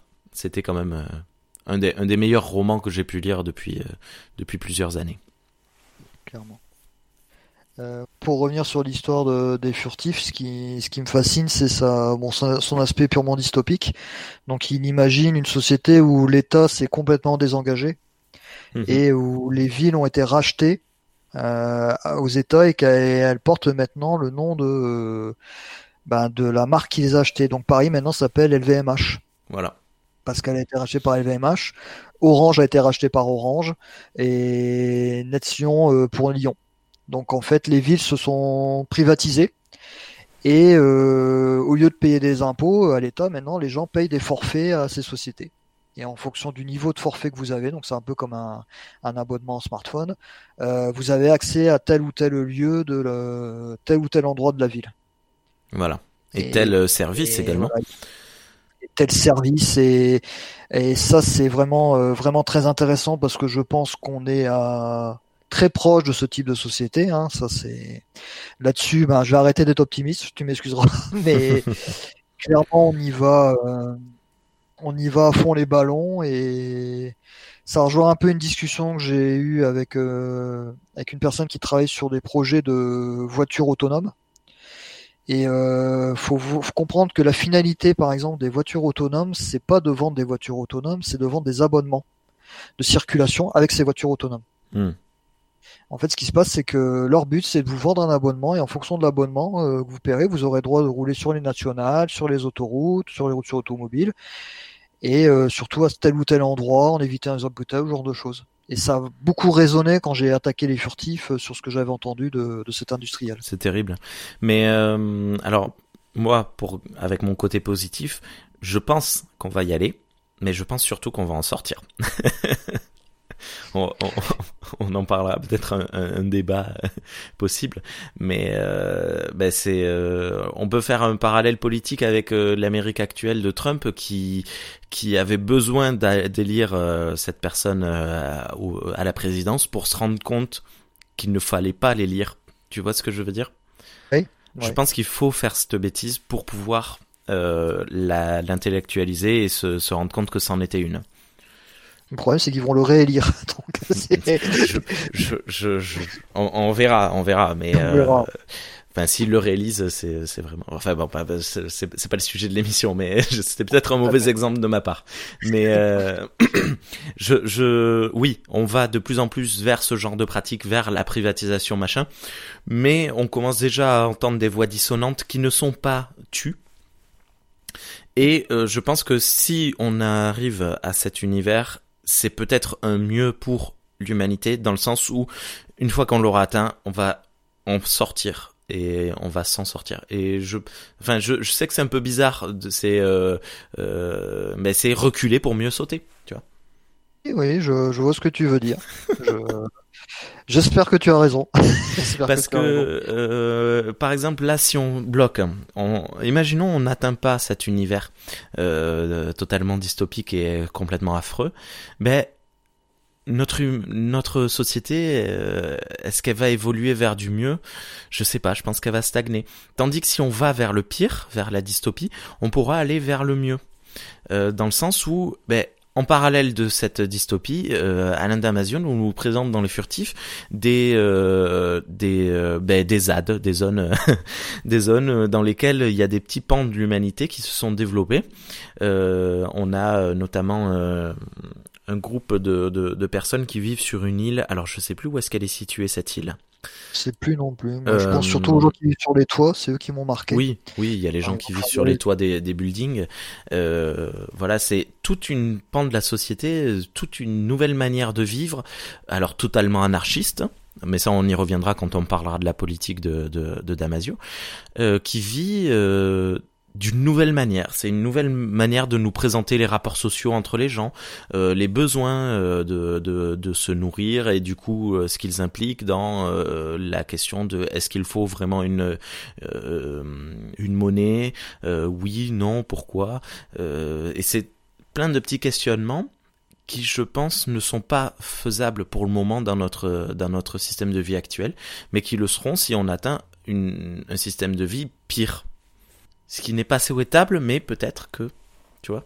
C'est une théorie à la con, hein, désolé, mais c'est de la philosophie de comptoir pour ma part. Mais je te rejoins. Ce qui, ce qu'il y a d'intéressant là, on est en train de parler euh, de, l'aspect science-fiction vraiment euh, dystopique de ce roman parce qu'il a, il a divers aspects et c'est, c'est en ça que vraiment c'est un chef-d'œuvre, c'est qu'il est, il est très. Et si on regarde que cet aspect science-fiction, anticipation, dystopie, il vous présente la thèse et l'antithèse de de futur possible. Donc hmm. ce futur euh, très capitaliste, euh, très libéral, avec euh, donc ils ont plus des smartphones, mais maintenant c'est des bagues. on n'est plus en réalité réelle, mais en réalité augmentée partout. Tout est privatisé. Et à côté, ils nous montrent l'antithèse de tout ça avec différentes différents groupuscules anarchistes. Hein. alors il y a ceux qui sont sur l'île, il y a ceux qui sont sur les toits. Il y a la femme qui fait euh, l'éducation de rue. Ça, j'avais trouvé ça très intéressant. Hein, l'un des personnages principaux. Et ça, c'est génial. C'est qu'on, il a réussi à nous montrer un panel de futurs possibles, pire et peut-être le meilleur. C'est un vaste débat. Euh, dans ce roman, il a, il a très bien fait et rien que pour ça, rien que pour ça, c'est un chef-d'œuvre. Et ça, c'est qu'une partie. Parce qu'après, vous avez les personnages et encore, je reviens sur ce terme, la musicalité du roman qui, qui sont fascinants. Voilà. Oui, la musicalité du roman qui est totalement fascinante. C'est incroyable. Et ce qui est bien, c'est qu'il explique dans le livre. Euh, il y, a, y, a, y, a, toute une partie dans laquelle il explique en fait euh, ce que ce que je disais au début du du, euh, du podcast et, et c'est cool parce qu'il y a un petit côté méta là-dedans où il s'adresse indirectement au lecteur mais plus plus franchement quand même et j'avais trouvé ça cool enfin bref ok euh, ben, ce qui nous amène à, aux positions politiques de Alain Damasio. Donc Alain Damasio, vous l'avez compris, c'est un gros anarchiste. euh, au niveau des furtifs, parce que j'ai donné mon opinion sur le bouquin. Ah pardon. Euh, Excusez-moi. Euh, juste, oui, non, il n'y a pas de souci. Donc moi, au niveau des furtifs, alors contrairement à toi, je, je le préfère à l'ordre du contrevent. Euh, c'est mon préféré d'Anna Damasio. Euh, je pense notamment parce que je suis beaucoup plus sensible à la science-fiction qu'à la fantasy. Euh, donc ça doit être une, des raisons. Il y a une raison aussi, c'est que bah, j'avais un peu appris Alain Damasio entre temps, entre l'ordre de contrevent et, et, les furtifs. Donc j'avais compris son exigence, hein, sa, sa, lecture exigeante, et donc les furtifs, là, j'ai vraiment pris le temps de le lire. Il y a des chapitres, sans exagérer, que j'ai repris trois fois parce que je finissais le chapitre et je me dis non, je suis passé à côté de quelque chose. Il y a, il y a une subtilité, il y a une astuce. Euh, par exemple, on en parlera peut-être tout à l'heure, mais il a inventé un temps l'irréel dans les furtifs. Oui. Je m'en souviens, voilà. Et la première fois qu'il l'utilise, je j'ai rien compris. Et c'est arrivé au bout du truc, je dis là, là, il y a un problème. Allez, on recommence. C'est euh, voilà, c'est un peu, euh, c'est un peu du du mindfuck. On sait pas si ça se passe réellement, si ça se passe dans l'esprit de la personne, si ça se passe dans l'esprit du lecteur et, et, ou de la lectrice. Et c'est hum, c'est assez fascinant, assez passionnant. Moi, j'aime bien parce que après, je je Enfin, pour moi, c'est, j'ai pris ça comme argent comptant, c'est du réel. Voilà. mais mais euh, c'est c'est chouette si on aime bien se poser ce genre de questions. Du coup, par rapport à l'ordre du contrevent, je pense que c'est un bouquin que j'ai lu bah, beaucoup plus sérieusement. Euh, le sujet aussi m'intéressait plus que l'ordre du contrevent. Bon, je suis beaucoup plus science-fiction et dystopie. Euh, c'est pas pour rien que je parlais de 1984 tout à l'heure ou de la, la Servante écarlate. Euh, donc le sujet me, me, me, touchait plus, ce qui fait que j'ai accroché beaucoup plus facilement et je me suis investi. Ça demande de l'investissement de lire un Alain Damasio tout simplement. Euh, faut prendre le temps, faut le lire pendant les vacances, c'est une très bonne idée. Ouais. Euh, voilà. Là, on est posé. euh, je parle d'un autre bouquin rapidement qui s'appelle euh, Trop semblable à l'éclair d'Ada Palmer là, qui on en parle beaucoup qui est aussi euh, dans un futur très lointain, donc qui, qui, qui, décrit une société vraiment fascinante. Hein, je vais pas, je vais pas m'étaler dessus, mais je sais que le premier chapitre, j'ai dû le reprendre quatre fois avant de comprendre. Euh, juste, euh, il y avait une astuce quelque part, parce que c'est un, un, bouquin qui est non genré, donc le il et le elle, le il masculin et le elle féminin n'est pas utilisé, remplacé par le on, tout simplement. Hmm. Et j'avais pas compris, et j'ai mis trois lectures du premier chapitre à comprendre. Euh, et ça, c'est un bouquin que j'ai lu pendant mes vacances tranquillement parce que je savais qu'il était très ardu. Bah, la Damasio, c'est pareil. Ouais. Euh, et pas dans le métro. euh, euh, ça va pas, ça va pas bien se passer. Donc voilà. Donc pour moi c'est mon préféré, c'est celui qui m'a le plus marqué et c'est surtout celui qui m'a permis de rencontrer plusieurs fois Alain Damasio parce qu'il a fait une, une, une, campagne assez assez soutenue. Donc il est venu une fois à Toulouse, c'est la première fois que je l'ai rencontré. Je l'ai rencontré après aux Utopiales. Il est revenu à Toulouse. Euh, il se souvenait de toi? Euh, Alors est-ce qu'il se souvenait de moi?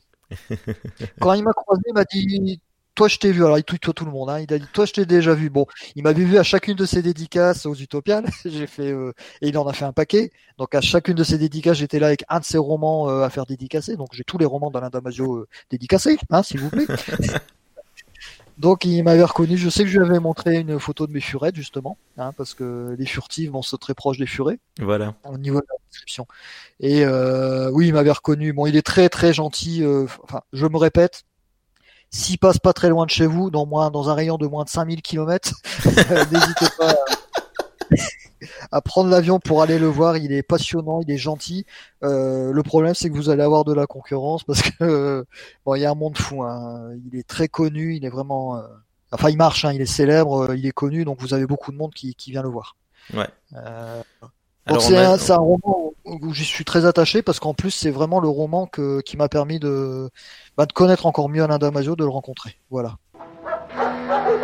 Ah putain, je dois encore te laisser et tout, on a un T600 qui vient de débarquer là, les chiens ils aboient. Tout ah mais c'est pas vrai, tout le temps. Hein? Ah bah ouais non mais c'est c'est teigneux ces trucs là, hein. Je te laisse, hein, je te reprends.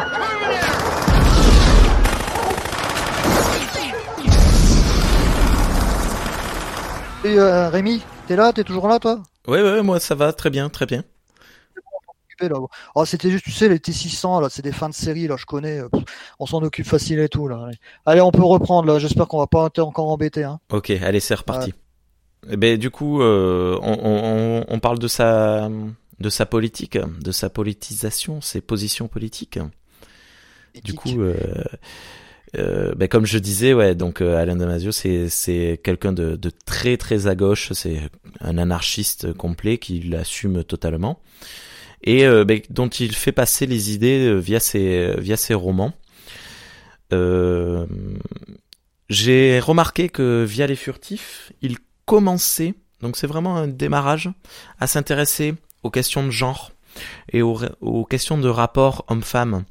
Je sais pas si t'as remarqué, euh, ben dans les furtifs, il y a un personnage euh, neutre, de genre neutre, que Lorca, donc le personnage principal, euh, euh, alors je sais plus comment il il, me semble qu'il il a genre au féminin, euh, mais on lui explique que elle n'a pas de genre et que donc il faudrait arriver à utiliser la, la contraction du il et du elle, donc le yel dont j'avais parlé au tout début de ce podcast. Et, euh, et, euh, et c'est marrant parce que il garde ce ce côté bienveillant, c'est-à-dire qu'il a une ouverture d'esprit. Euh, alors je sais pas ce qui est de l'ouverture d'esprit de Lorca ou de Alain Damasio, mais euh, il garde l'ouverture d'esprit de, de, de, de ce nouveau genre euh, qui, n'est, qui est sans genre ou genre neutre.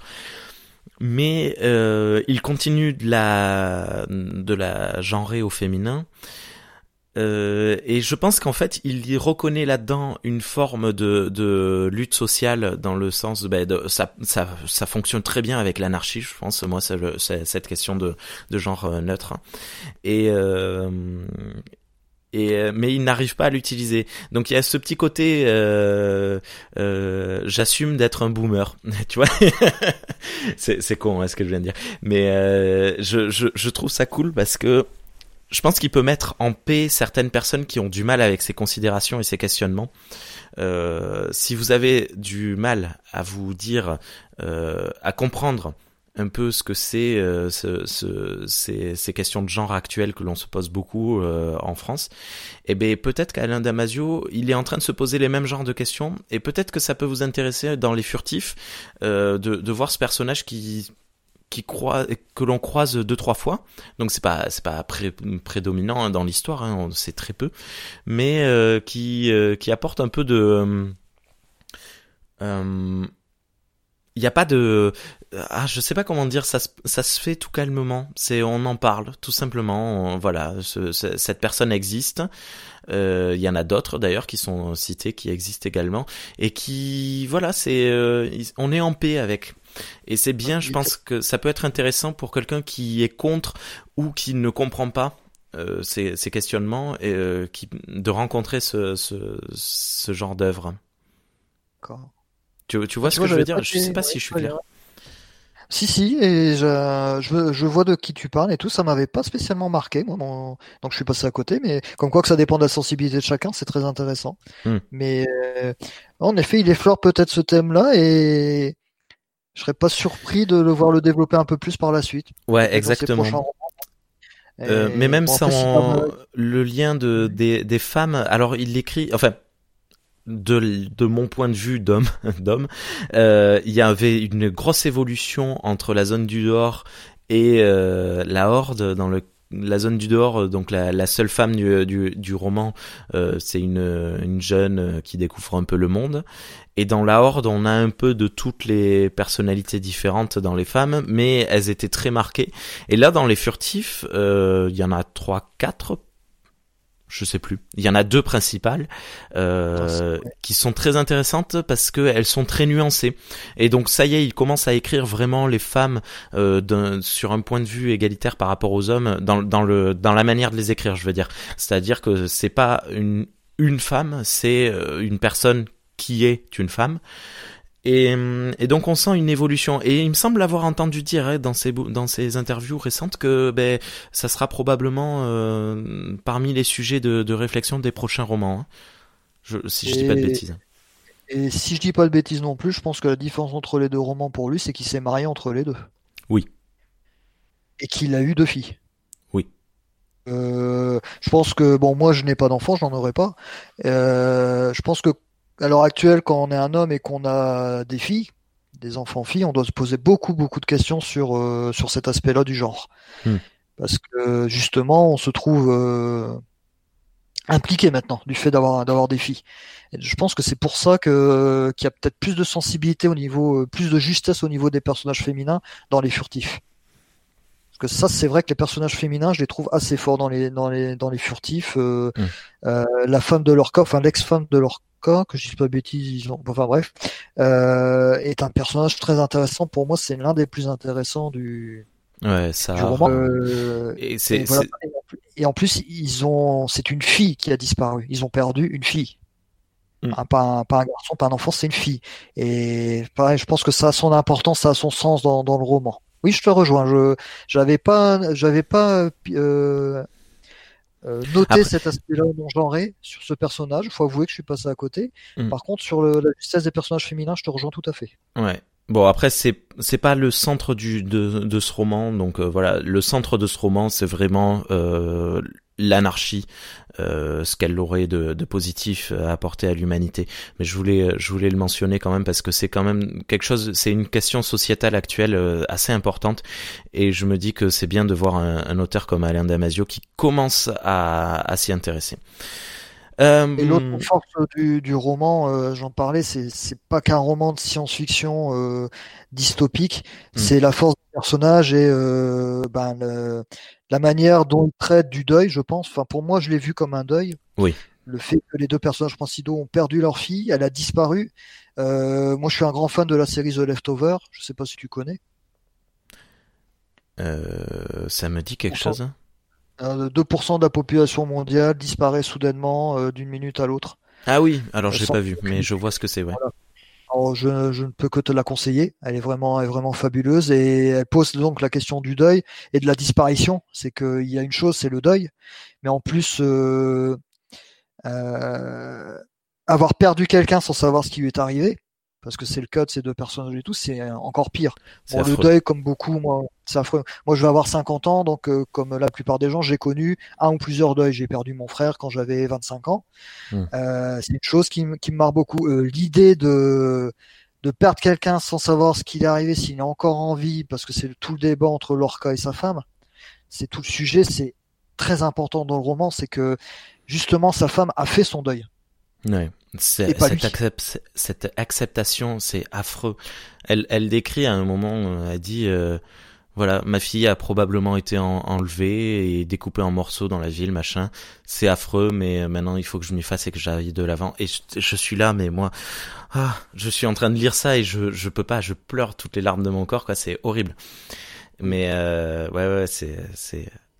Quand on veut forcer leur cas à, à croire la même chose, c'est. Ouais. Et quand je suis comme toi, je m'interroge sur le sur le rapport avec le deuil d'Alain Damasio. Est-ce qu'il est-ce qu'il a perdu un enfant et est-ce qu'il a perdu quelqu'un? Ou est-ce que c'est simplement une, une crainte très forte qui qui qu'il a là-dessus? Et euh, c'est assez fascinant. Ça. Ouais, cette, cette terreur euh, horrible. Une telle justesse dans son récit que ça doit résonner sur quelque chose dans sa vie. Oui, c'est ouais voilà, c'est ce qui nous pose le doute. Hein. C'est affreux, mais enfin bon. Excuse-moi, on peut euh, faire un, juste un truc euh, avant que tu reprennes. J'ai retrouvé le nom de la pièce radiophonique, c'est Fragment hacké d'un futur qui résiste. Et écoute-le, hein, c'est pas très long hein, en plus, hein, euh, et c'est vraiment génial. Fragment hacké d'un monde qui existe? D'un futur qui résiste. Ah d'accord. Ok, c'est noté. Il y a quelque chose euh, avant de retourner sur la politique. Je suis désolé qu'on a que j'ai oublié de, de, souligner par rapport au furtif. C'est à nouveau un roman polyphonique dans lequel on a plusieurs personnages euh, qui prennent la position de d'être euh, témoins et je sais plus comment on dit raconteurs de, de l'histoire. Et, euh, et, en fait, il a joué euh, Damasio euh, sur les voix de ses personnages. Alors on avait déjà ça dans La Horde, c'est-à-dire que les personnages ont vraiment une voix, une manière de s'exprimer. Et quand on le lit, que ce soit haute voix ou dans notre tête, on entend une voix différente.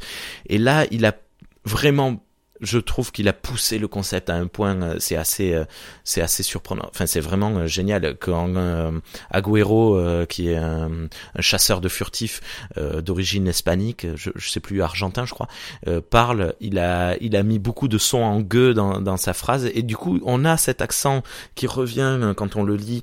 alors, c'est un peu cliché, mais pour nous, mais mais c'est complètement fou et ça fonctionne de, de dingue. Euh, Sahar, l'épouse de Lorca, la, maman de, de, cette petite fille, je sais pas toi, mais moi, j'entends une voix douce, je voyais euh, le visage de Juliette Binoche. Je sais pas pourquoi.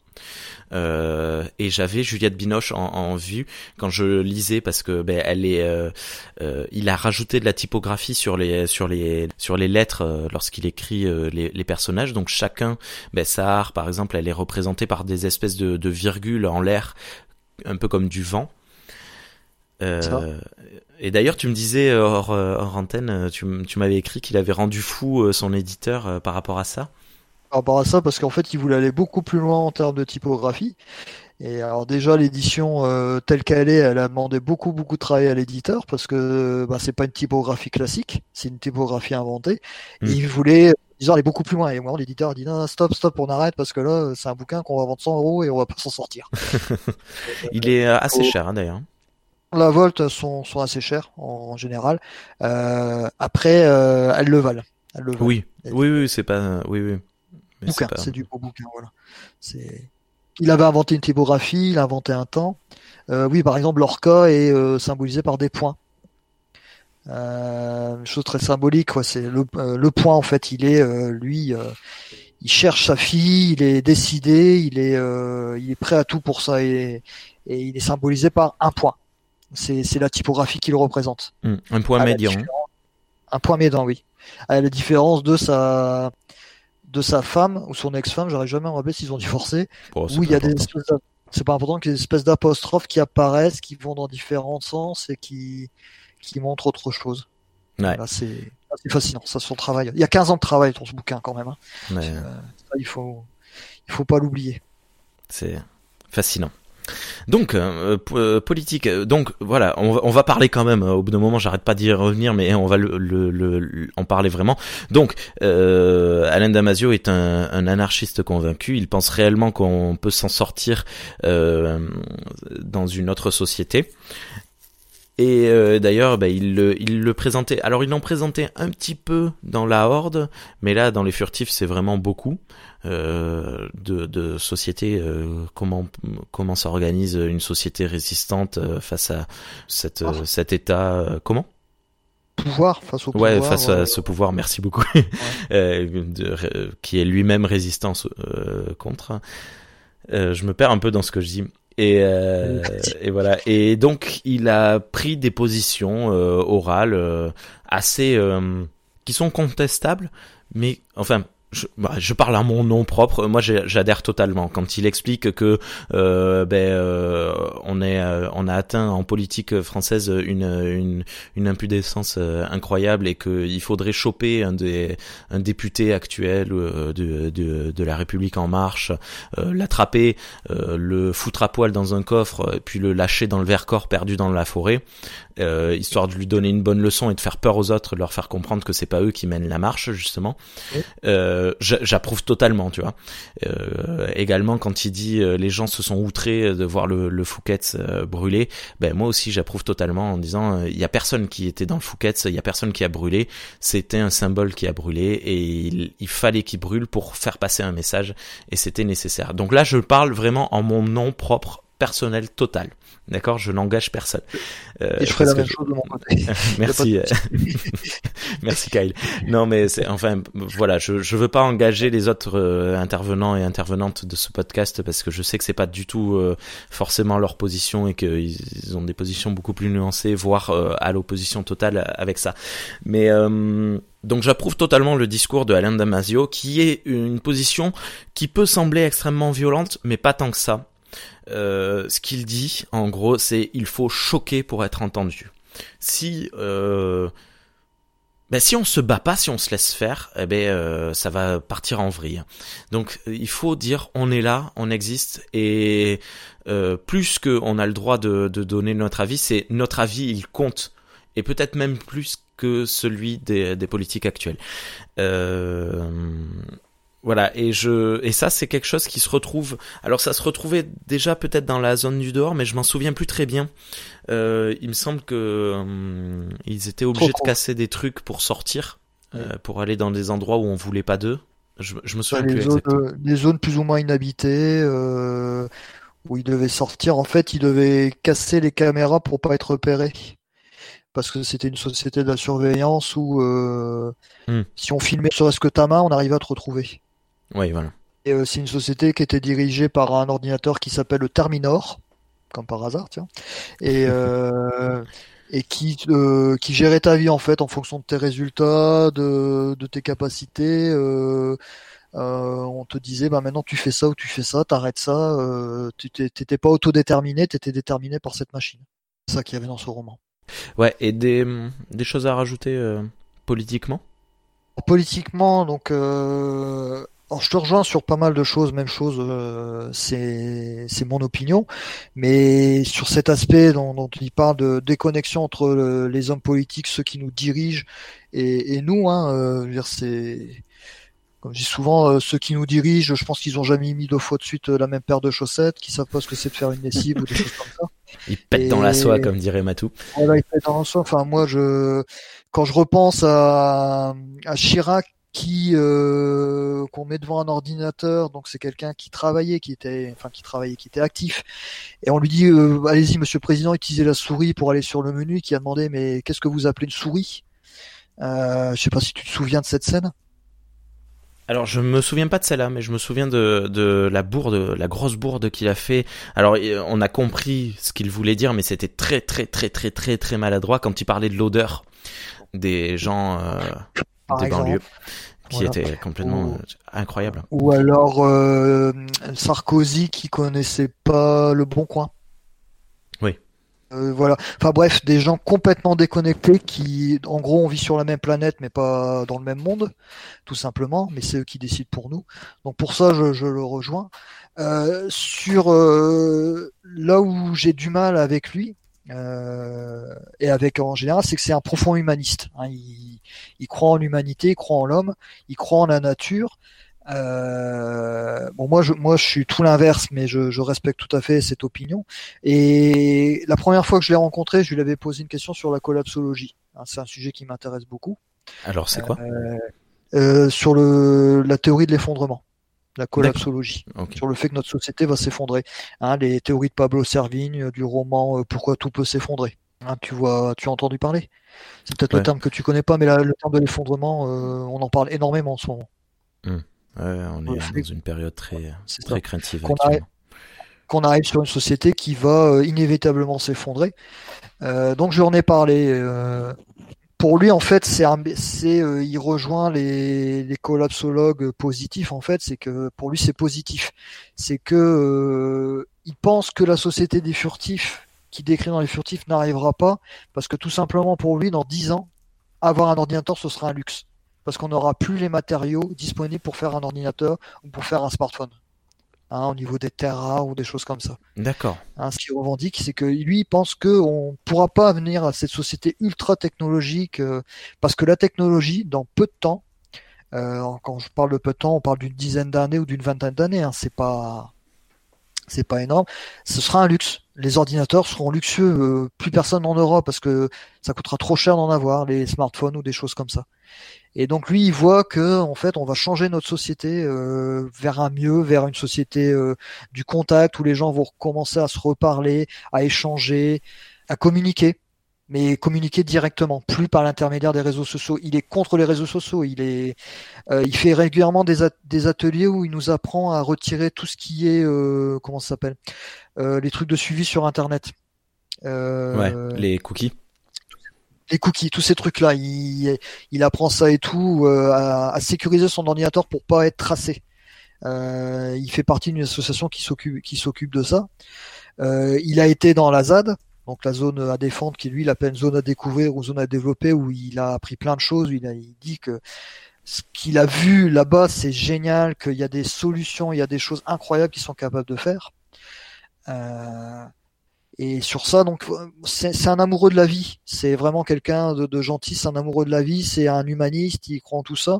Bon, moi je le rejoins pas parce que moi je, je pense que euh, quand il y aura l'effondrement, je, je, dis même plus si, parce que pour moi il y a plus de si à donner, c'est que quand la société va s'effondrer, euh, ce sera une catastrophe pendant longtemps et qu'il y aura plusieurs générations avant qu'on reparte sur une société qui sera peut-être meilleure. Mais il y aura plusieurs générations de barbarie. Euh, euh, je je crois pas en l'homme, je suis pas du tout humaniste. Euh, comme je dis souvent, on fait partie de l'espèce qui a pas su éviter Auschwitz. Et ça, il faut pas l'oublier. Euh, l'optimisme c'est terminé. Hein. ok. Ah oui, mais on, on l'oublie pas, tu viens du futur, Kyle. Euh, du coup, euh, tu l'as vu, tu, sais, tu sais à quoi s'attendre. je sais des choses que vous, vous ne savez pas.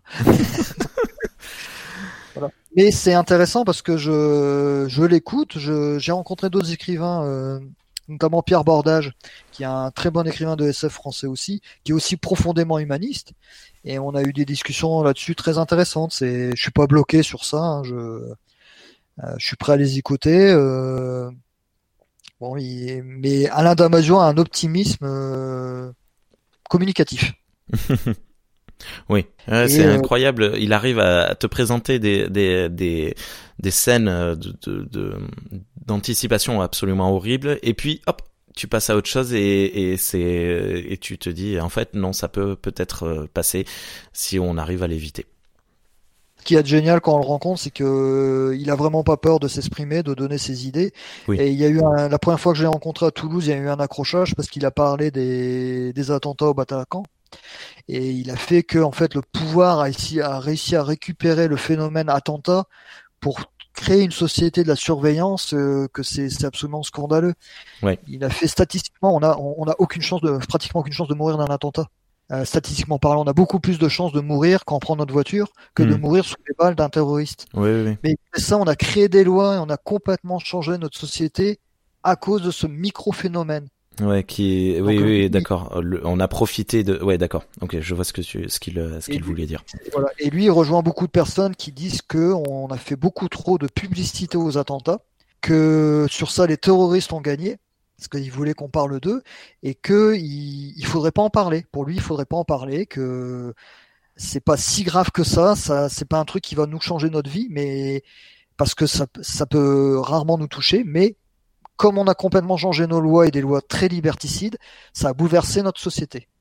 Et sur ça, il l'avait dit et il s'était accroché avec des personnes qui, euh, qui étaient très choquées par ses propos, hmm. qui avaient été marquées par et je peux le comprendre. Hein, euh, oui, voilà, ce qui, ce qui n'enlève rien à la chose, évidemment. Mais euh, voilà, c'est la notion du risque et du danger. Hein. C'est toujours le, le biais euh, cognitif qu'on a à ce niveau-là. Mais euh, voilà, il a des il a des propos très forts par moment, vraiment très forts, qui peuvent être limite choquants. Mais il n'a pas peur de les exprimer. C'est génial, c'est génial. C'est voilà. Ouais. Assez assez bouleversant comme personne. Voilà. Voilà, petite pause technique. Tout va bien. Euh, alors, je sais que je parle beaucoup, tu m'excuseras, mais ça me passionne. Ah, Euh, je voudrais juste revenir sur un truc vite fait là. euh, j'ai oublié d'en parler. Tu sais, c'est la lecture du chapitre 23 des furtifs auquel j'ai assisté. Oui. au 1. Euh, je vais juste en parler parce que c'est vraiment un, un très bon souvenir pour moi, très très émouvant. hein. On parle beaucoup d'émotions, ben c'est vraiment ça. Donc je suis allé pour la première fois aux Utopiales de Nantes euh, l'année dernière, en 2019, euh, notamment parce que Alain Damasio était la, la guest star. Euh, donc il m'a vu à chacune de ses dédicaces, bref. Euh, et euh, il faisait une lecture, donc si je me trompe pas, du chapitre 23 des furtifs. Hein, c'est le chapitre où il y a l'espèce d'émeute en ville. Je sais pas si tu te rappelles. Oui, oui, oui, oui, totalement. ouais. Donc en fait, il a fait un spectacle avec euh, donc lui qui est en lecture, euh, une femme dont j'ai pas retenu le nom, euh, Pierre Barbéry qui est un autre écrivain de science-fiction français et un groupe qui fait une, musique et des effets sonores et en fond d'écran, enfin sur le, fond de la scène, on a des œuvres, des dessins, des effets infographiques qui sont projetés. Et donc il fait une lecture de ce chapitre. Hein, il introduit, il vient, il parle de de tout le travail qu'il a fait sur les, sonorités, les, les fricatives, tout ça. Il parle beaucoup de ça dans ses interviews sur YouTube, tous ces aspects sonores des choses, où il avait voulu créer. euh, à la base, son idée, c'était de créer un monde où les chaque peuplade était caractérisée par ses sonorités. Il parle de ça, et il dit qu'il avait écrit que c'était une sombre merde. C'était assez rigolo. Il dit en fait c'était une sombre merde, ça marchait pas du tout, voilà, donc je l'ai jeté. Après pour les ça, j'ai trouvé ça. Euh, Eh, mais il faut tester Génial. des trucs. C'est bien d'assumer Voilà. euh, le fait de détester son œuvre. Voilà. Il a raconté comme ça et donc et donc il a il, il lit ce chapitre donc ils sont à trois à lire ce chapitre qui est un, un très bon en fait un très bon chapitre en plus du roman avec toute cette euh, cet accompagnement sonore et tout et c'est là où vraiment donc euh, c'est pour ça que j'emploie toujours ce mot mais c'est une musique Alain Damasio c'est vraiment ce qu'il écrit c'est une musique Hmm. et, et ça c'est quelque chose à vivre alors pareil même si vous avez ça alors là je vais être plus large dans un rayon de moins de 10 000 kilomètres allez même moins 20 000 kilomètres si vous pouvez assister à ça, euh, c'est fabuleux. Donc euh, c'est là où on se rend compte que Alain Damasio, je pense que quand il écrit, il le relit à voix haute, il le joue Ouais. quand il fait ses écrits. Hein, je pense que ça doit faire partie de sa technique et que c'est une musique qu'il écrit et c'est fabuleux, euh, voilà. Euh, je sais que Les Furtifs a été adapté en pièce de théâtre. Euh, je vais tout faire pour aller voir. hein, ça c'est voilà. Si c'est quelque part en France, ben j'irai. Mais ça, c'est un truc, n'hésitez pas. je pense qu'il doit y avoir des vidéos YouTube avec ça, avec ses lectures. C'est c'est fabuleux. C'est là où on se rend compte de toute la toute la musicalité, toute la symphonie de ses écrits. Hein, c'est vraiment très poétique. C'est une force Alain Damasio, c'est qu'il vous- il, il a des concepts très intéressants de science-fiction. Euh, si vous êtes purement un fan de science-fiction, vous allez y trouver quelque chose. Il a des personnages euh, mais on s'y attache, c'est incroyable. Euh, Comme toi, j'ai été ému sur des choses, sur des dialogues Ouais. où j'ai dû faire une pause, j'ai dû m'arrêter par rapport au deuil. Ouais, c'est transperçant. Voilà.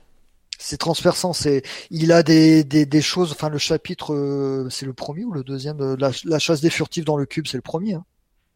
C'est pas le premier chapitre, mais c'est au. Ah, euh, si, si, si, oui, oui, c'est le tout premier chapitre. Oui, oui, oui. De Lorca pour qu'il devienne un chasseur de furtifs. Mm.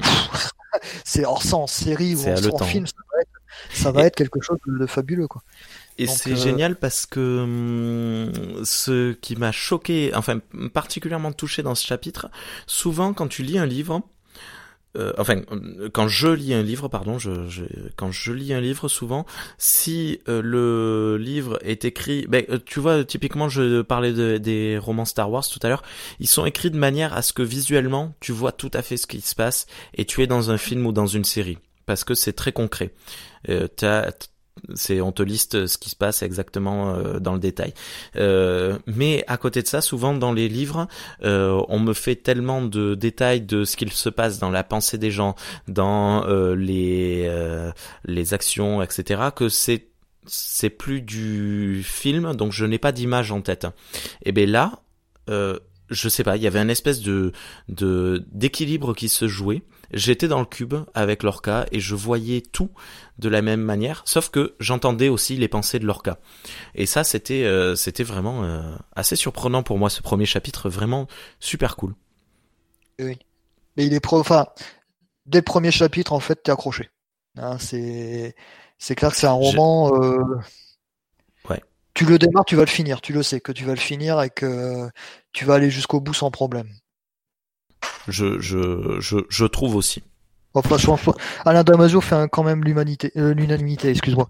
Il fait quand même l'unanimité sur lui. Euh, bon, c'est. J'espère qu'on n'attendra pas encore 15 ans pour un autre roman. non, il a annoncé qu'il travaillait dessus. Et j'ai lu une interview de lui, j'ai relu une interview de lui là pour le podcast où il disait que le, gros problème de l'édition, notamment de science-fiction en France, c'est que un écrivain, s'il veut bien vivre de son écrit, doit sortir deux romans par an.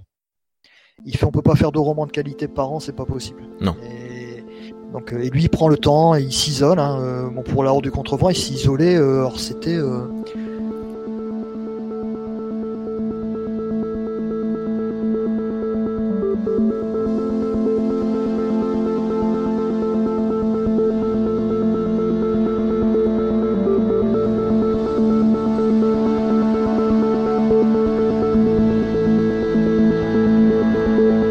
Il a pas de secret, il y a une vérité euh, simple, sobre, crue, quoi. Truc. Euh,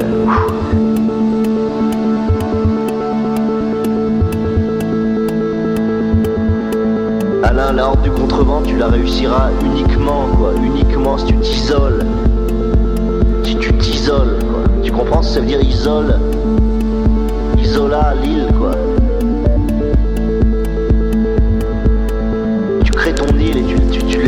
Au maximum. Quoi. Il faut que les gens soient extrêmement loin de toi, mais loin parce que ton univers sera vaste, quoi, sera immense, sera énorme, sera énorme univers. Quoi.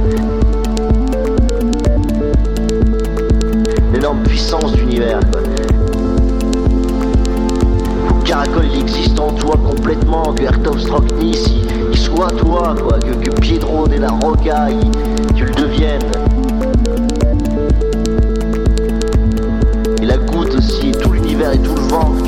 complètement là-dedans. C'est ça qu'il faut, il n'y a que ça qu'il faut. Quoi. tu restes collé au vent, collé au vent, collé au vent, quoi. Et que tu te battes et que tu, tu, tu, tu fasses aucune concession sur le reste, tu, oublies tout, quoi. T'es pas consultant, t'es rien, la consulting c'est de la merde, quoi. La seule chose qui a de la valeur, c'est quand t'es capable de faire un chapitre comme celui-là, quoi. Ça, ça restera, ça, ça mérite que tu vives, quoi. Tu peux vivre pour écrire ça, ouais là ça mérite que tu vives quoi tu vois. Là là là t'es pas né pour rien, t'es nécessaire quoi. T'es pas surnuméraire comme dirait ça, t'es pas superflu quoi. Là là là t'as une nécessité quand t'écris ça. Quoi.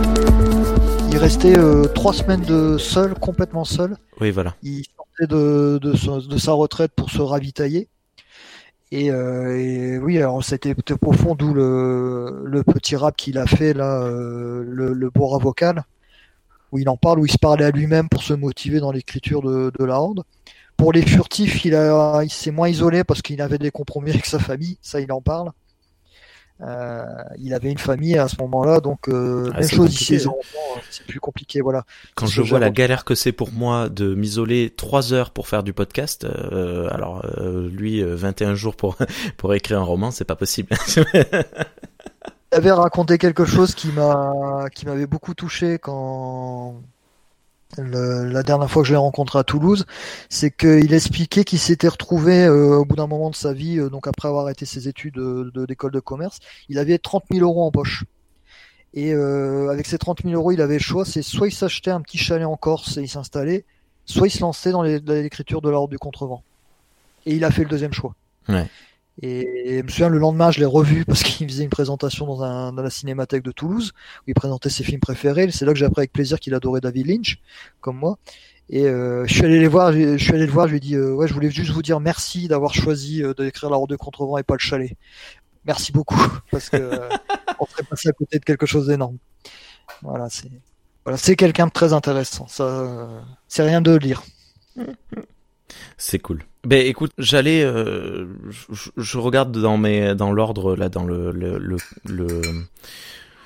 Le suivi, euh, la- le point suivant, c'était censé être euh, une œuvre qui nous a particulièrement touché. Bon, je, je pense que voilà, c'est euh, si c'est Moi, pas la l'effectif, c'est la horde, donc euh, Alors, ouais. Et moi, euh, tu, tu pourras mettre la lecture Ouais. dont je viens de parler. ouais, Ah, ouais, c'est ouais. vraiment. euh, J'en suis sorti dans un état, les Ouais. larmes aux yeux, quoi. Euh, ouais, voilà, c'est très fort, quoi. Et Ouais. j'étais pas le seul. hein. Il y a eu une standing ovation à la fin, euh, c'était fabuleux. Ça, ça, ça ne m'étonne pas tant que ça. Ok. Et euh, ben, je pense que ça peut servir aussi de conclusion en fait. Et on va conclure. Euh, oui, je, ben, de toute façon, les auditeurs et les auditrices ont bien compris que quoi qu'il arrive, ben, nous, on était des gros fans de Alain Damasio. Si vous ne le connaissez pas vraiment, euh, n'hésitez pas, n'ayez pas peur. C'est sûr que, comme euh, comme l'a dit Kyle, euh, comme l'a dit Christophe, je, je vais t'appeler Christophe quand même. Ça reste exigeant dans le sens où il faut que vous lui accordiez la place et l'importance, c'est-à-dire lisez le soir chez vous ou euh, sur un canapé ou dans le lit. Bon, ça, ça me regarde pas mais euh, voilà peut-être pas dans le métro peut-être pas entre en pause entre midi et deux. Euh, si vous oh remarque si vous êtes seul juste en train de manger ça peut passer. Mais euh, voilà. Mais euh, sinon oui Alain Damasio je pense que je, je pense que si politiquement on ne, ne l'apprécie pas euh, il peut nous aider à comprendre certains points de vue. Mais euh, je vois difficilement comment on peut détester Alain Damasio. euh, remarque, je dis ça, mais je disais au début que mon beau-frère avait détesté et que je comprenais son point de vue. Donc, je, je suis plein de contradictions, tu vois. Enfin bref. Moi, de mon côté, ce que, ce que je souhaite avec Alain Damasio, ce que je commence à, à entrevoir, c'est que il va peut-être enfin permettre à la science-fiction de sortir de son carcan en France, et notamment au niveau de l'école, de l'enseignement euh, en France, c'est que bon, moi j'ai eu de gros problèmes avec mes profs de français parce que j'étais un gros lecteur, mais un gros lecteur de science-fiction, et ils ont horreur de ça. Et justement, il y a des profs de français, des profs de lettres qui commencent à s'intéresser à lui parce que justement, il écrit très très bien et qu'au niveau de l'enseignement de la langue, de, de l'écrit, je pense que ça doit être fabuleux. Hmm. Et euh, j'espère, j'espère que grâce à lui, on va enfin arriver à avoir de la science-fiction et du fantastique enseigné à l'école, à que ce genre-là soit pas complètement décrié et méprisé comme moi j'ai pu le vivre, et que j'espère qu'il va faire sortir ce, la science-fiction et le fantastique de ce, de ce carcan de, de, du fandom en fait. Et que Ouais. il est généraliste. Et il y a beaucoup de personnes qui sont pas du tout fans de science-fiction, de fantastique, qui l'ont lu et qui le Mm. connaissent. Alors pour pour nuancer un peu tes, tes propos quand même, je, euh, moi je me souviens très bien au collège avoir lu euh, certains romans euh, fantastiques français, notamment la. Alors c'est pas La Belle et la Bête, c'est l'inverse, c'est La Bête et la Belle qui est un roman euh, assez euh, assez surprenant aussi et fantastique. Et euh, bon, je me souviens pas d'avoir lu de la science-fiction, mais je j'ai eu quelques témoignages de, de de personnes. Ça commence à venir quand même déjà de- depuis une petite 10-15 ans. Ça- moi j'ai ça- ça 50 vient. ans, donc euh, Voilà. j'ai malheureusement été de la génération où ça n'était pas du tout, du tout. Ouais, du tout. ouais, ouais, c'était Voilà. assez, assez violent à l'époque. Mais euh, ouais. Et, euh, il va aider à changer les choses. ça. et puis je me dis, tu vois, si on m'avait fait lire des extraits, ne serait-ce que des extraits, parce que le roman entier, je l'aurais jamais lu à cette époque-là, mais en seconde, euh, à 15 ans, tu lis des extraits de, de La Horde du Contrevent, la littérature prend tout un nouveau sens pour toi. C'est la littérature, la- le- les œuvres fictives de manière générale, c'est... Bref, ça aurait été beau. Eh oui, tout à fait. Ah oui. mais euh, je le souhaite à mon fils, voilà, et à ma fille. enfin bref. Ok. On en est où? Ben, on en est que je pense qu'on a, on a fini, il me semble. Sauf si tu as des derniers points à, à rappeler sur Alain Damasio. Il sera en tournée euh, le lundi 4 octobre. euh, Enfin, il va être. J'espère qu'il sera aux Intergalactiques de Lyon. Apparemment, euh, c'est pas encore donné là et tout, parce que ça j'ai l'intention d'y aller. Euh, ouais, Sauf qu'elle a risque d'être annulée. Mais... Oui, en plus, euh, parce que c'est au mois de mai. C'est au le non, c'est fin avril, c'est ça, les Intergalactiques de Lyon. Donc oui, oui, malheureusement, euh, ça risque peut-être d'être annulé aussi. Hein. Ça, on verra. Voilà. Ça aussi, tu vois, on en parlait tout à l'heure, mais euh, profiter d'une maladie Tu vois, ça aussi, il y a des choses à, à discuter là-dessus et en profiter pour faire passer des lois. C'est, euh, ça rentre un peu dans le, dans les, dans ce que tu disais par rapport, enfin, ce que Alain Damasio a expliqué par rapport à la peur du terrorisme. Euh, voilà. C'est. On a des hommes politiques qui sont très opportunistes et qui, qui savent se jeter sur la moindre occasion pour faire passer des choses. Euh, Bon, c'est là, là-dessus, je le rejoins et je pense que je te rejoins complètement. Quoi. C'est, bon, c'est au niveau de la conclusion de tout ça, je suis pas sûr du côté euh, optimiste du tout, mais bon, qui vivra verra. Ouais, exactement. Bien, ben écoute, euh, il ne me reste plus qu'à me tourner vers les auditrices et les auditeurs. Dites-nous ce que vous pensez vous d'Alain Damasio, euh, parce que ça serait bien d'avoir quelqu'un qui le déteste. Je connais personne qui le déteste viscéralement, qui dit ah Alain Damasio, c'est un gros connard, je le supporte pas. Bref, je, je pense pas que ça existe. Euh, merci beaucoup euh, Kyle euh, pour ton intervention aujourd'hui. Tu reviens quand tu veux. Écoutez la, si vous l'avez pas déjà fait, réécoutez la, la capsule Pourquoi Star Trek c'est génial qu'il a fait. elle était super cool. Merci encore. J'ai fait aussi deux tout petits podcasts sur Terminator. Ah oui, oui, oui, oui, je voulais en parler en introduction, j'ai oublié. Euh, tu me donneras les liens et je vais les mettre dans les dans les oh. notes de l'émission. Vas-y, dis-nous tout. Tu as tu as parlé dans de Terminator à plusieurs reprises. Et en fait, euh, c'était suite au Geek en série spécial Terminator euh, par Jeff Fail. Là, je leur ai envoyé euh, deux petites capsules. la première, c'est sur les références religieuses qu'on peut trouver dans Terminator. Parce que pour moi, Terminator, le premier, ben, c'est l'apocalypse selon Saint James Cameron. donc je parlais Notamment, ben, pourquoi John Connor s'appelle John Connor? Ben, Parce que c'est JC, Jésus-Christ, le sauveur de l'humanité, de, né de père inconnu et d'une mère légendaire. Voilà, toutes les petites références qu'on peut avoir comme ça. Et du nom qui est intéressant pour ben, ben, les gens de mon âge, je pense. Ceux qui ont surtout connu Terminator en VF. La VF de Terminator est catastrophique. et on parle, donc je fais une comparaison, euh, notamment, bon, ça, je disais que c'était une des raisons de mon désamour profond de Terminator 2. C'est qu'il y a des tas de notions qui apparaissent dans Terminator 2 que j'avais pas dans Terminator, mais qui sont dues à la VF. Et notamment le Ouais, tu vois, je me les suis, euh, je me les suis refait récemment, et euh, et ce sont des films. Alors je les, je me suis exprimé à plusieurs reprises là-dessus. Euh, chez moi, il y avait euh, des cassettes vidéo, il y avait Dune, il y avait euh, les Star Wars, et il y avait Terminator 1 et 2 qui étaient en version française et que j'ai regardé en boucle, en boucle, en boucle. J'ai usé les, les bandes des deux, et euh, mais ça faisait une bonne dizaine d'années que je les avais pas revus. Et pour euh, Dark Fate, je m'étais dit, allez, hop, je me regarde à nouveau le 1 et le 2. Et le premier, j'ai commencé à le regarder en version française et je me suis dit, oula, oula, oula, oula, oula. Et du coup, j'ai dû couper et les mettre en version euh, originale. Tellement, comme tu dis, c'est ça va pas du tout en fait. Et c'est très étrange parce que pourtant c'était une période faste pour le, le doublage français et je sais pas trop ce qui s'est passé. Bref. C'était encore la mauvaise période, hein, les années 80. Euh, Rencontre du troisième type, il est sorti en quelle année? C'est beaucoup plus vieux que ça et c'est vraiment l'exemple typique de la VF foirée.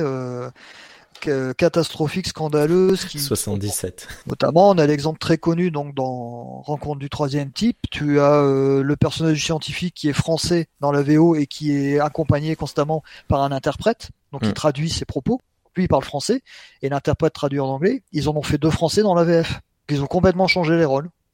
C'est-à-dire que, euh, en gros, son interprète, il se contente de répéter bêtement ce que l'autre a déjà dit dans la VF. Ouais. Dans l'interview de, de Richard Deflus, à un moment où euh, on voit les deux. En fait, ce qui se passe dans la VO, c'est que le français pose une question en français, l'autre traduit, il répond, il retraduit, il y a tout un jeu. Et là, ça devient complètement chaotique en VF parce qu'il répète des choses, il se, il s'interrompt, des trucs comme ça. Non, c'est pas du tout une période face pour les VF, hein, je, je trouve. à l'époque, ok. Non, le mais terme Skynet donc, est, pas, est pas dans la VF, dans Terminator. Il apparaît que dans la VO une fois. Euh, le terme T600 aussi n'apparaît pas dans la VF, il apparaît que dans la VO. Euh, tas de choses comme ça. Ouais. Et catastrophique, voilà. ok. Euh, donc on a pu t'entendre euh, chez chez eux, mais tu avais fait autre chose, non? T'es pas passé chez VHS et Canapé? Ah non, j'ai pas eu cette, euh, cet honneur. Ah, il, me, il me semblait t'avoir entendu là-bas. Ok, non, bon, c'est pas, c'est pas grave. Tu es passé de toute façon dans le plus grand podcast de tous les temps hein, pour une poignée de reviews. J'ai atteint, j'ai atteint l'apex de mon, voilà, c'est bon là. Voilà. Euh, à part en temps, sauver la, la mer euh, du sauveur de l'humanité, je vois pas ce que je peux faire de mieux. voilà. ok. Euh, fais attention, euh, ne parle pas trop fort parce que dans la rue, on risque de reconnaître ta voix maintenant, tu vois. Les, les gens vont t'interrompre, te dire, eh, attendez, mais vous êtes... Bref. Ouais, mais vous êtes celui qui a tous les Damasio dédicacés, là. Ça- Pareil ça ça boulot, là, avec des collègues qui sont lecteurs de SF, quoi. C'est- Ok. Bon, ben merci beaucoup à nouveau euh, pour euh, pour tes ton intervention. Tu reviens quand tu veux. On pourrait parler de, je sais pas. beaucoup. Bah tiens, de de de Deleuze. Pourquoi on ferait pas un... Je je sais pas si j'aurai le courage de tout lire de Deleuze. Non, peut-être pas. Mais bon, bref, on, on verra. Tu reviens quand tu Ouais, veux. Merci je remercie beaucoup. Et euh, à très bientôt à toutes et à tous. Ciao. Au revoir. Euh, oui, général Connor. Oui, oui, mon général. Oui, bonjour, mon général. Oui. Euh, c'est pour moi. Merci. Ah, c'est une photo. Merci, merci, mon général. C'est qu'est-ce que c'est? Je- le canon? Ah, qu'est-ce qu'elle est belle. Hein Pardon, mon général. C'est votre mère. Euh, pardon, mon général. euh, en fait, je parlais de, de, de cette légende et tout. Je, euh, je l'avais jamais vu. Je suis, je suis vraiment désolé, mon général. Euh, oui, mon général? Oui, je garde la photo. Merci beaucoup, mon général. Bien aimable. Oui, à vos ordres. Voilà. Euh, Rémi, t'es là? Euh, ouais. Qu'est-ce qui s'est passé là? C'était c'était c'était qui? Bah, C'était euh, général Connor. Je suis sous ses ordres. T'es vu me voir là. Il, il m'a filé une photo de sa mère. Mais c'est bizarre ça. Pourquoi? Euh, bon, je, je sais pas, mais alors, moi je sais pas, mais alors ça fait un temps, il me regarde bizarre. Vraiment, le général, il me regarde bizarre. Ça sent la mission pourrie, ça. Le truc, je le sens comme une maison, quoi. Je vais galérer dans pas longtemps. Enfin bon, en tout cas, elle est belle, sa mère. Hein. Ça, y a Ouais. pas à dire. C'est- marrant parce que là, il est en train de s'éloigner et tu vois, de dos, je trouve que c'est un peu. euh, Vous avez un peu les mêmes épaules, lui et toi. euh, Il y, a, il y a un petit truc. euh, C'est marrant. hein, C'est à l'armée, vous apprenez. euh, Euh, oui, enfin la résistance, hein, tu sais, on ouais, s'entraîne. même, hein. la, même la coiffure de cheveux, c'est un peu pareil. Et puis, ah, ah, il vient de se mettre de profil. Vous avez le même nez, c'est rigolo ça. On dirait, on dirait presque de- comme si vous étiez, je sais pas, euh, frangin ou un truc comme ça. C'est c'est rigolo. Ouais. Il a Enfin, pas eu de frangin, hein, dans le Connor. hein, Je sais pas, je sais pas, mais je sens que ouais, je vais m'embarquer dans un truc pas possible dans pas longtemps. Un gros comme une maison. On Hmm. verra bien. J'attrape la hampe, hop, rip, et me hisse d'une pompe sur la poupe. Un cop des stupes pop-up de sa jeep et braque mon scalp. Stop, il jappe. Une vampe en jupe brasse près du yacht où je me tanque, nip, huppé, petit top hype, un peu pin-up, un brin salope, une jappe. Le type stand du slip se dézippe en espérant une pipe, un peu dupe, pige pas la manip. Hip hip hip, il me zappe. Je rampe en taupe avant qu'il me snipe. Bam, balle trap. Hip hip hip. Cap ou pas cap, bip la pin-up. Le cop en manque la chope, slurp, veut la dessape. Le pivote, puis high kick à la nuque, le lac de l'attaque. Le flic pique du bec sur le ponton en tech, poc, fait sa tête comme un boc de crip sur le 5. Il rack, no retech. Fait plus le cake ou le coq, plus le mac, le petit mec. La jab un peu chic, look baroque, coq et sa claqué. Compte jusqu'à 5, je te boucle pour ma jonque porc. Attache ta tuque, sick. La low kick au flic, donc mode punk rock. Ciblé Balox, c'est pack pour Jack le fuck. Son petit parc aux œufs part en lock, il se caque dessus, il zouk, il twerk, le pisse un lac, la jab calt, magnifique, laissant le flic Keblo dans sa flaque.